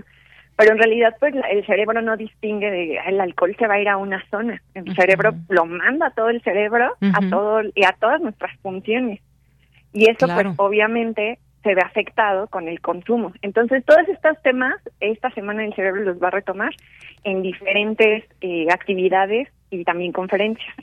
Por supuesto, ese objetivo que es eh, fomentar también esa conciencia pública sobre avances, beneficios de la investigación del cerebro, que no para, la investigación que se hace sobre el cerebro y que promueve justamente ese interés por las neurociencias, el cuidado de nuestro cerebro, que ahora te quisiera preguntar, es, ¿podemos nosotros mantener sano nuestro cerebro? ¿Depende de nosotros también el que podamos generar buenas prácticas para que nuestro cerebro eh, esté, eh, pues sea un cerebro sano? Sí, desde la alimentación hasta las actividades que hacemos. Muchas a veces descuidamos el ejercicio y eso también es algo importante. Eh, a veces nuestra vida es muy rápida y el ejercicio nos ayuda mucho, no solo a esta parte aeróbica, ¿no? De, de, que podamos oxigenar y llevar todos eh, nuestros, digamos, nuestros órganos, nuestro corazón, lleve toda la, la sangre, ¿no? Porque al final el cerebro también se, se nutre lleva la mejor, se lleva la mejor sangre que produce también nuestro cuerpo. Y en el caso de los alimentos son, es muy importante lo que consumimos. A veces un exceso de, de por ejemplo, grasas o un exceso de alguna, eh, alguna sustancia hace que justo nuestro cerebro no lo regule tan bien. Entonces sí podemos cuidarlo y hay muchas estrategias que vamos a conocer en la Semana del Cerebro sobre cómo cuidarlo, porque al final estos eventos que hacemos de, de en torno al tema del cerebro, pues tienen esa finalidad, que, seamos sensibles a que con pequeñas acciones podemos eh, ayudarnos a todo nuestro cuerpo y cómo cuidar nuestro cerebro. Claro, hacerlo además lo hacen ustedes muy bien ahí en Universum de manera muy interesante, que se genere ese interés entre la gente. Y esto que mencionabas, qué importante es, porque, por ejemplo, ¿qué tiene que ver el ejercicio con el cerebro? Se preguntarán, pues sí tiene que ver con esto que ya mencionabas, de la oxigenación, la respiración, eh, también influye mucho, y sobre todo también la alimentación, ya decía, si nos, yo me puse a pensar ahora que nos estabas diciendo esto, si nos alimentamos, por ejemplo, con mucha chatarra, grasas, azúcares, ¿qué le pasa a nuestro cerebro contra otro que se que tenga una alimentación mucho más balanceada. Eh, quizás sería muy interesante también todo esto que seguramente se podrá descubrir en esta semana. ¿Quiénes están invitados a esta semana de internacional del cerebro ahí en Universo? Patricia. Pues a todos, a todos los esperamos. Eh, hay actividades de los más chiquitos, de 5 o 6 años, hasta los adultos eh, mayores, los, todos los que quieran visitarnos, hay actividades para todas las edades. Y hay también para todo tipo de público. Hay, obviamente conferencias o videos que son más especializados, pero las actividades del fin de semana en realidad van dirigidas para todo tipo de público y es más en un tono también familiar que no solo los niños a lo mejor los traigamos o no solo voy voy el adulto no a, a participar porque me interesó sino también los niños que puedan divertirse o los adultos conocer eh, cómo funciona cuáles son las estructuras porque bien dicen, ¿no? Conocer también nos ayuda a cuidar. Entonces, es necesario conocer cómo funciona nuestro cerebro para que podamos, pues, cuidarlo. Eh, generalmente, pues, a lo mejor los otros órganos son más fácil de, eh, por ejemplo, un corazón, ¿no? Decimos, vamos al cardiólogo y ya tenemos, ¿no? ¿Cuál, cuál es la mejor la enfermedad o qué es lo que tenemos. Pero el cerebro es como todavía eh, algo que, que nos causa eh, como cierto conflicto de decir, ¿a qué tengo que ir, no? Si con un neurólogo, un psicólogo, y el conocerlo pues nos ayuda a cuidarlo, a decir esto es también una parte importante, es un órgano de nuestro cuerpo que es necesario cuidar. Efectivamente, pues Patricia, muchas gracias, gracias por toda esta información y sobre todo esta invitación que dejamos a nuestro a nuestro público para que puedan asistir a partir de, de, mañana y hasta el 19 de marzo ahí en la Semana Internacional del Cerebro en Universum con juegos, talleres, conferencias y mucho más. Muchas gracias, Patricia Estrada. Gracias a ustedes. Hasta luego, buenas tardes. Hasta luego. Bien, pues fue Patricia Estrada, curadora educativa de la Sala del Cerebro, nuestro puente con el mundo y coordinadora de las actividades de la Semana Internacional del Cerebro ahí en Universum. Continuamos. Poeta soy, errando voy, buscando el sonido que dejó tu voz, mi corazón alcanzando el tuyo es un destino decidido, escúchame. Poetas errantes. Estamos ya en Poetas Errantes. Sergio David, ¿cómo estás? Muy buenas tardes. Hola, ¿qué tal? Muy bien. Muy feliz de estar aquí. Qué bueno, Sergio. Pues platícanos, ¿qué vamos a escuchar el día de hoy? Fíjate que cuando estaba leyendo más o menos de qué va esta cápsula y dejaba esta pregunta al público, a veces se preocupa uno más por los otros que por las necesidades propias. Cuéntanos, ¿de qué va esta cápsula? Sí, surgió de esta idea, ¿no? De, del concepto de, auto, de autodeterminación, tratando de hacer reflexionar respecto a las decisiones, principalmente a las acciones, ¿no? Que, que cada uno toma. Porque pues, también a veces el, el, no tomar acción o el no decidir es algo que estamos eligiendo y muchas veces pues, sí termina por por no ver uno por uno mismo y por los demás. Entonces de ahí el, el tema de autodeterminación muy bien, bueno, pues si te parece bien, Sergio, vamos a escuchar este trabajo que han hecho ahí, que han hecho entre las voces. Ahí escucharemos a Leslie Estrada, Tana Ramos, a Ricardo Martínez, a ti, a Pablo Castro y Julio Segundo. Vamos a escucharle y regreso contigo. Sí. Adelante. Llevamos calcio en los huesos, hierro en las venas, carbono en nuestra alma y nitrógeno en nuestros cerebros. 93% polvo de estrellas, con el alma en llamas. No somos más que estrellas con nombres de personas. Ay, mi Lalo, me encanta que nos leas poesía y nos hables del universo. ¿Cómo se llamaban las constelaciones de hoy? Andrómeda, Casiopea y... Karina, como tu exnovia. Todavía la extrañas, ¿verdad, corazón? Y quizá nunca deje de hacerlo. Pero ahora que llegue a la ciudad, todo será distinto. Última carreta a la ciudad. La última y nos vamos. ¡Ey!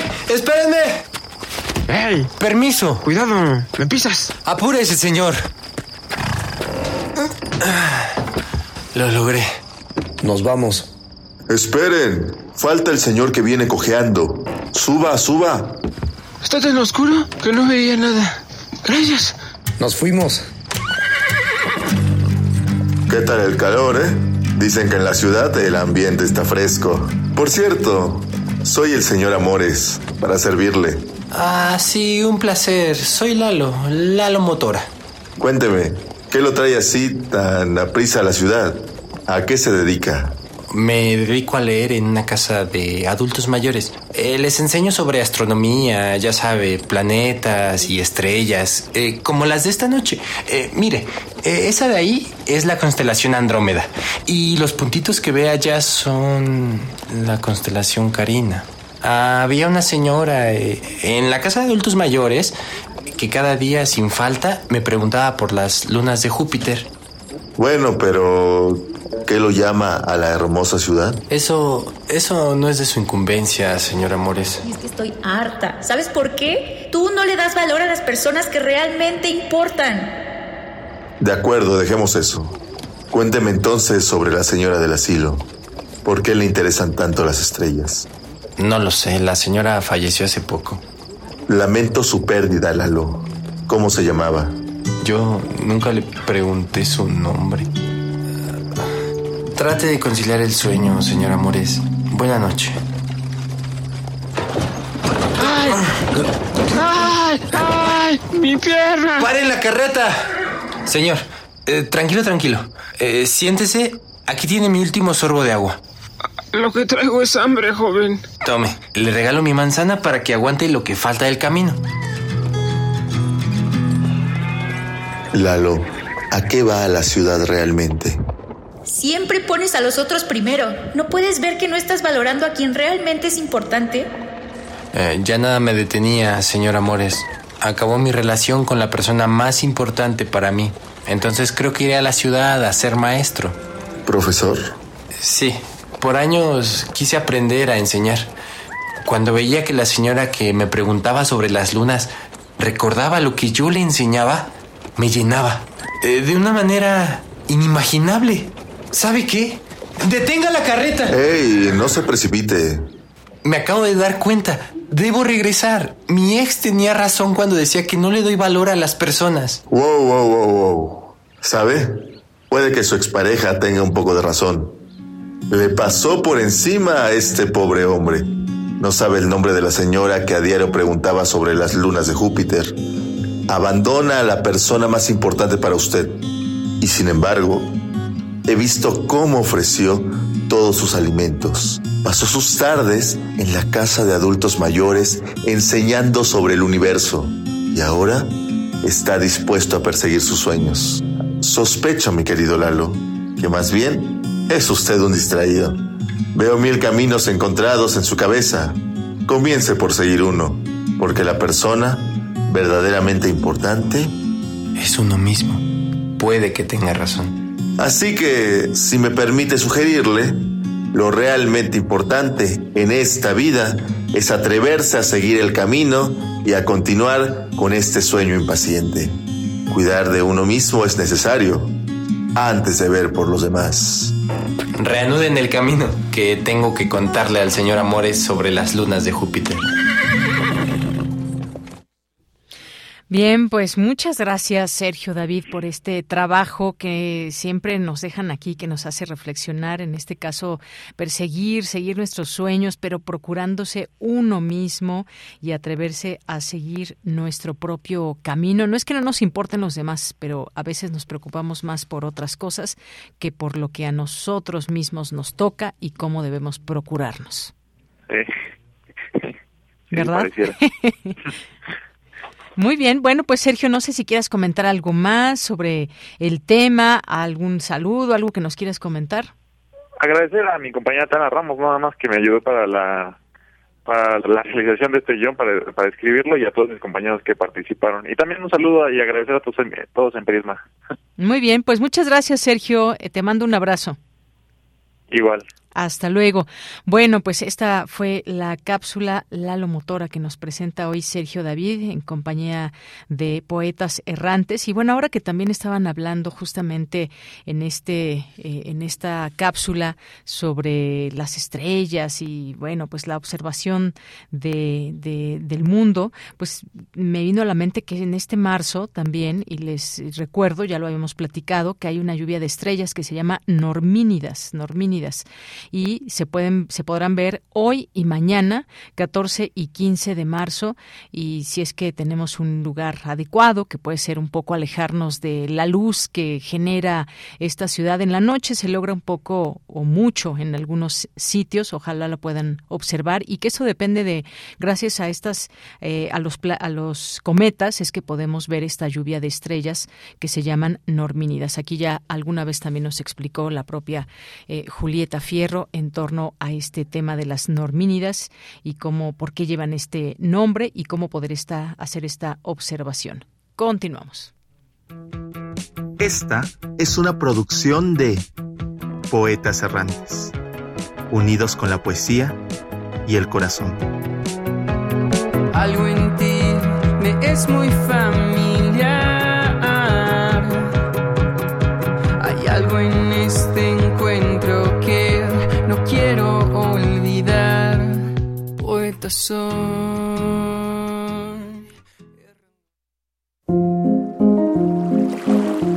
A la orilla de la tarde, con Alejandro Toledo.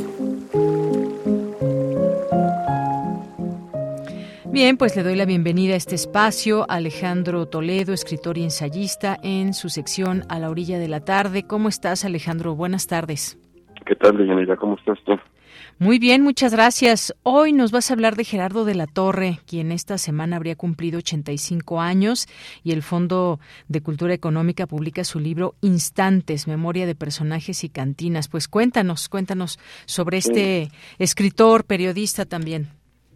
Sí, fíjate que creo que en una hora, a las 3 de la tarde, habrá, un homenaje en la Facultad de Ciencias Políticas y Sociales por el cumpleaños 85 de que Gerardo la Torre, que era vecino ahí de Vertis, él vivía, tenía un departamento en Vertis, casi esquina con, con Xola, y en un cumpleaños normal eh, hubiéramos ido a, algunos a su, su departamento a jugar con él, dominó y a, beber whisky. Era, un, era un, buen en el sentido de que era un bebedor amable.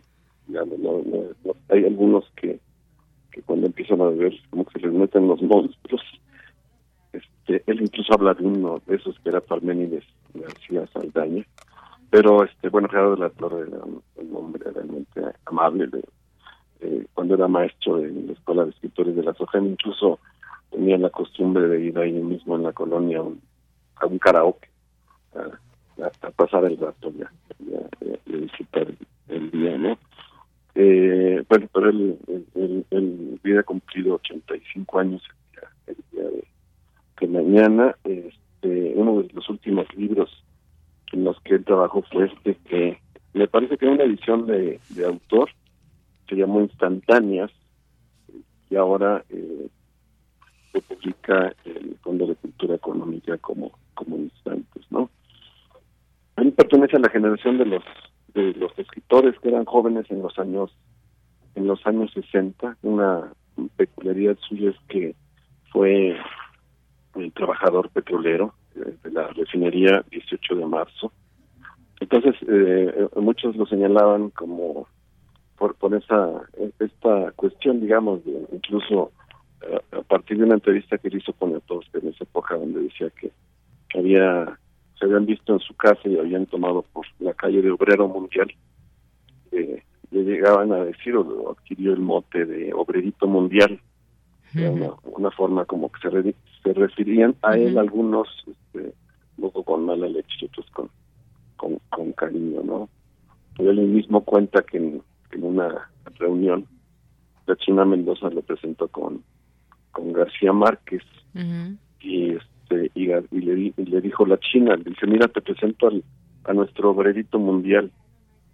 Y entonces García, García Márquez le dijo, ah, pues yo soy el niño perdido poco jugando con esta idea De, las calles y, de las características de uno y del, y otro, ¿no? Un niño perdido allá por el norte, ¿no?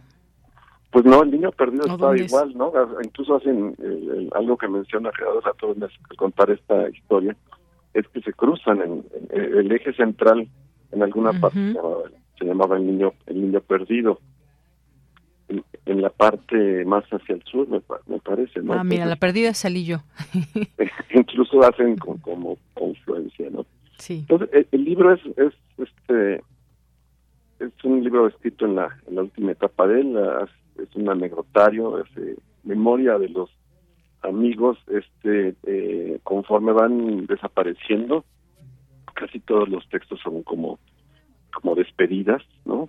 De, de compañeros de su generación, como Juan Manuel Torres, como Parmenides García Saldaña. El, libro abre con la con la muerte de José Revueltas, las circunstancias que hubo alrededor de su, de su entierro, y cierra con la muerte de Yolanda Ramírez, que fue la, la, esposa de, de Gerardo La Torre, quien eh, eh, tuvo un, parto difícil, ya se le había advertido que, un parto sería mortal en su caso, pero ya ella lo quiso hacer.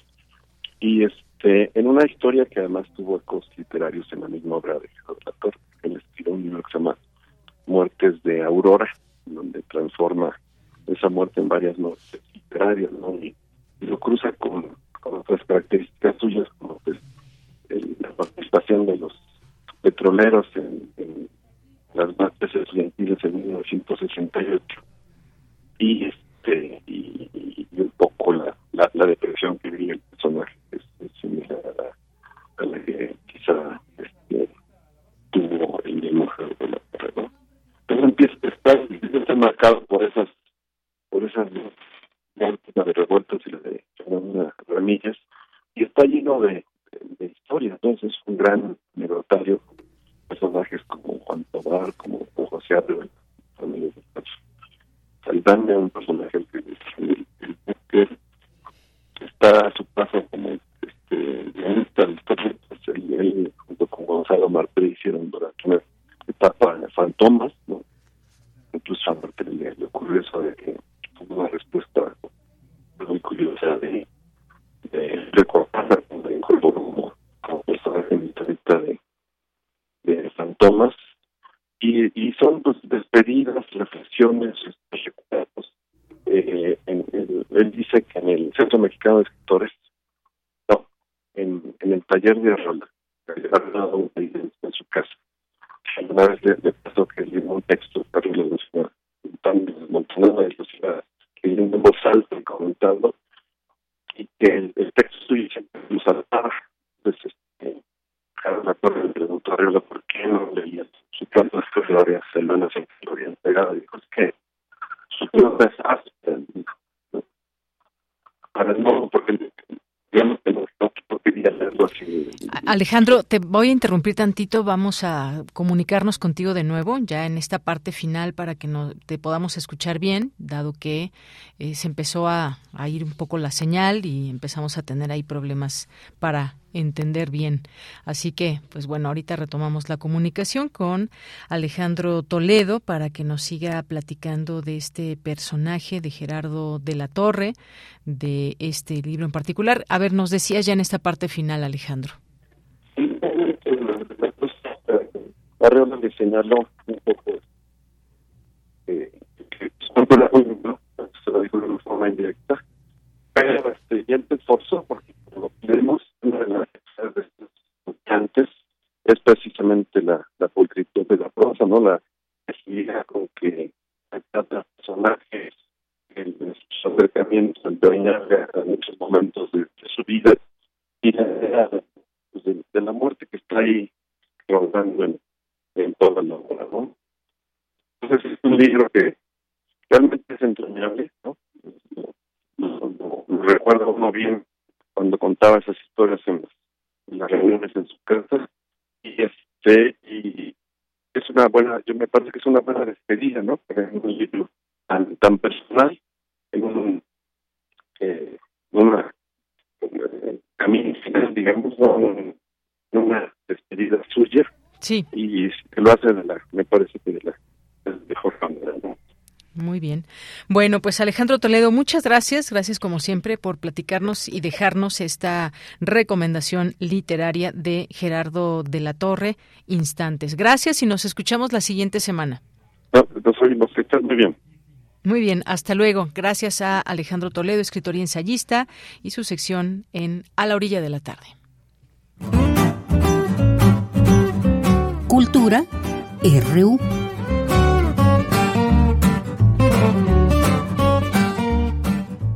Bien, pues nos vamos ahora a Cultura con Tamara Quiroz. ¿Qué tal, Tamara? Muy buenas tardes. Deyanira, qué gusto saludarte y saludar a las y los que nos escuchan a través de las frecuencias de Radio UNAM. Ya nos acercamos a la recta final de esta transmisión y les tenemos información de un trabajo en conjunto entre TV UNAM y el Museo Universitario Arte Contemporáneo. Se trata de la serie documental Palabras Clave. En esta primera temporada, que ya inició el 8 de marzo y que se transmitirá los miércoles hasta el 12 de abril, seis artistas expondrán sus prácticas alrededor de una palabra clave asignada a cada capítulo.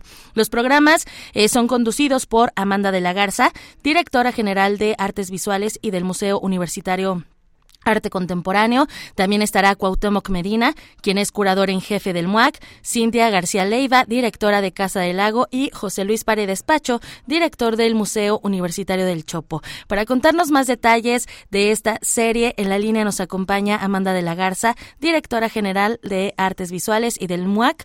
Amanda, bienvenida siempre a este espacio radiofónico y muy buenas tardes.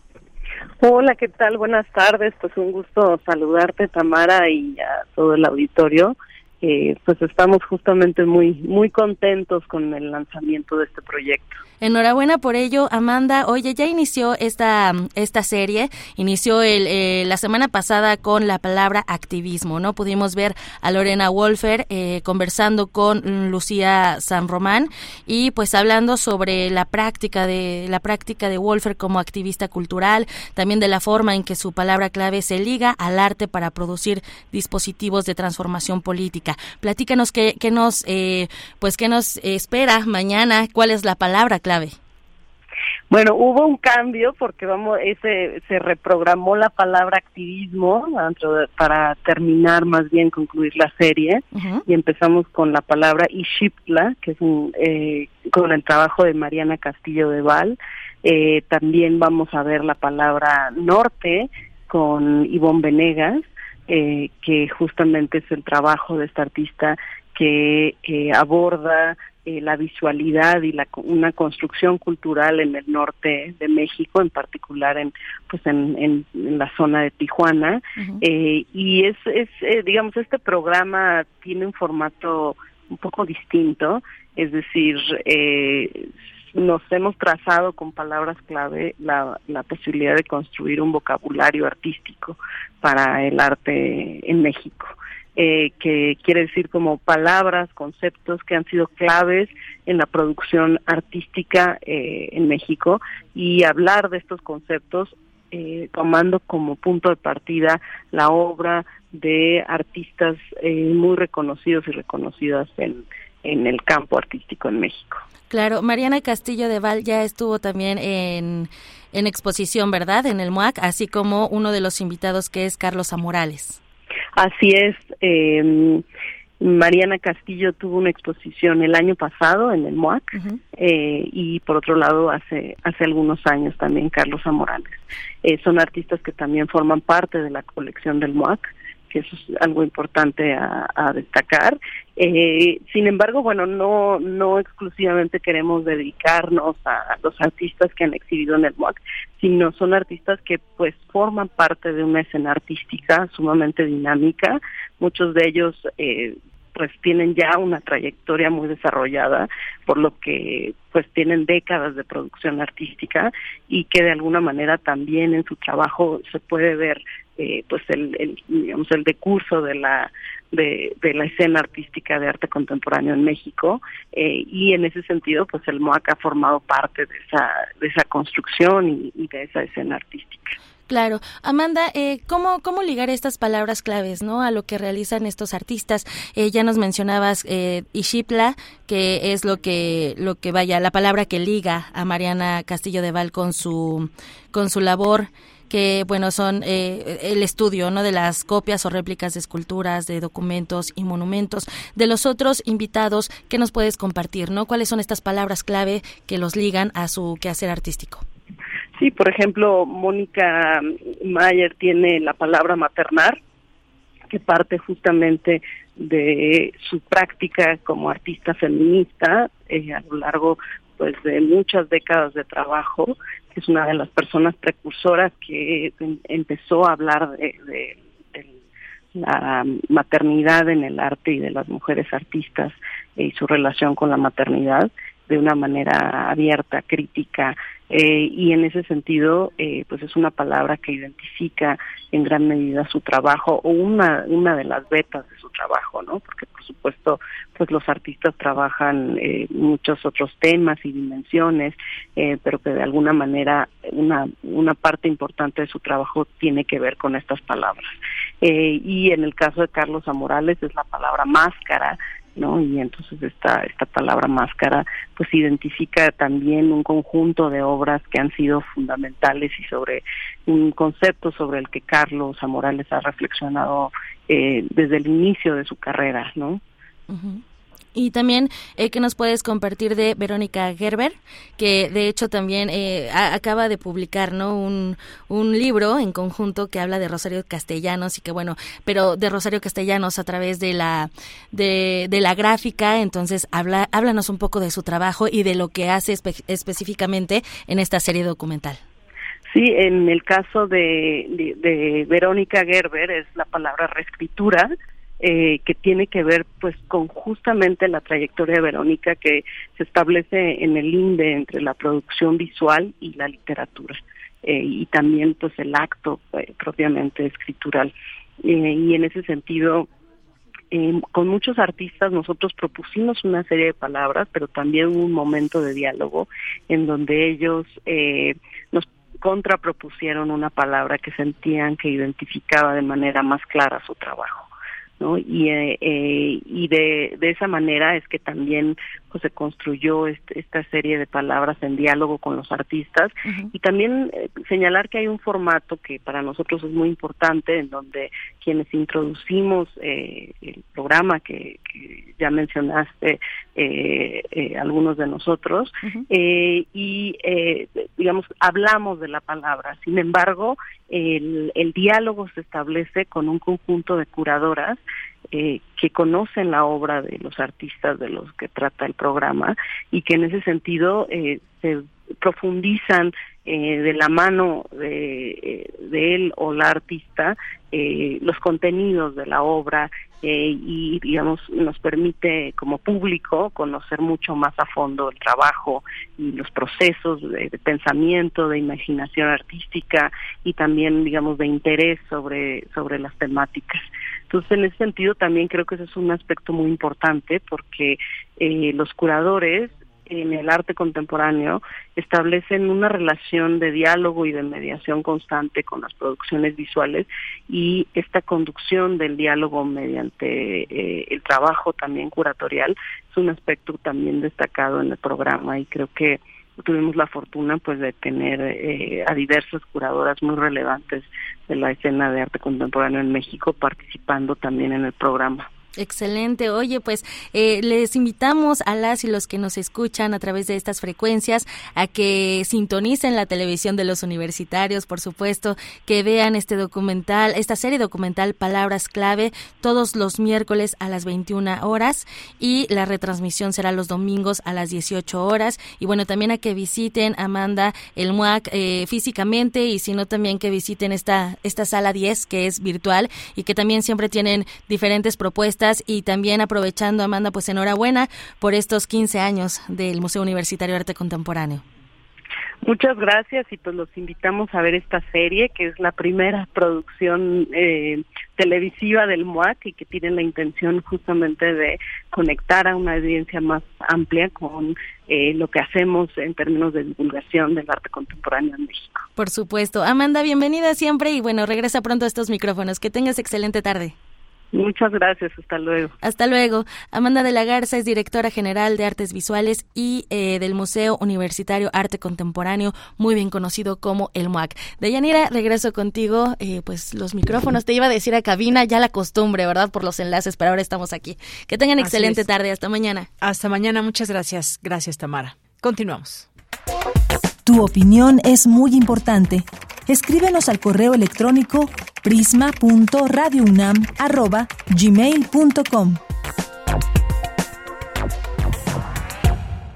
Bien, y nos da tiempo para algunas notas, algunas notas nacionales. Esta que me parece una buena noticia, ya ustedes me dirán. IMSS Bienestar buscará reclutar a médicos jubilados, podrán mantener su jubilación. Bueno, yo lo veo como una buena noticia, su experiencia y además, pues manteniendo su jubilación. El próximo 21 de marzo se lanzará esta convocatoria nacional para incorporar a médicos jubilados al sistema de salud pública. Esto lo anunció el director del Instituto Mexicano del Seguro Social, Zoe Robledo, adelantando que quienes decidan participar podrán mantener su jubilación a la vez que perciben un salario por estos puestos. Bueno, ahí está esta información.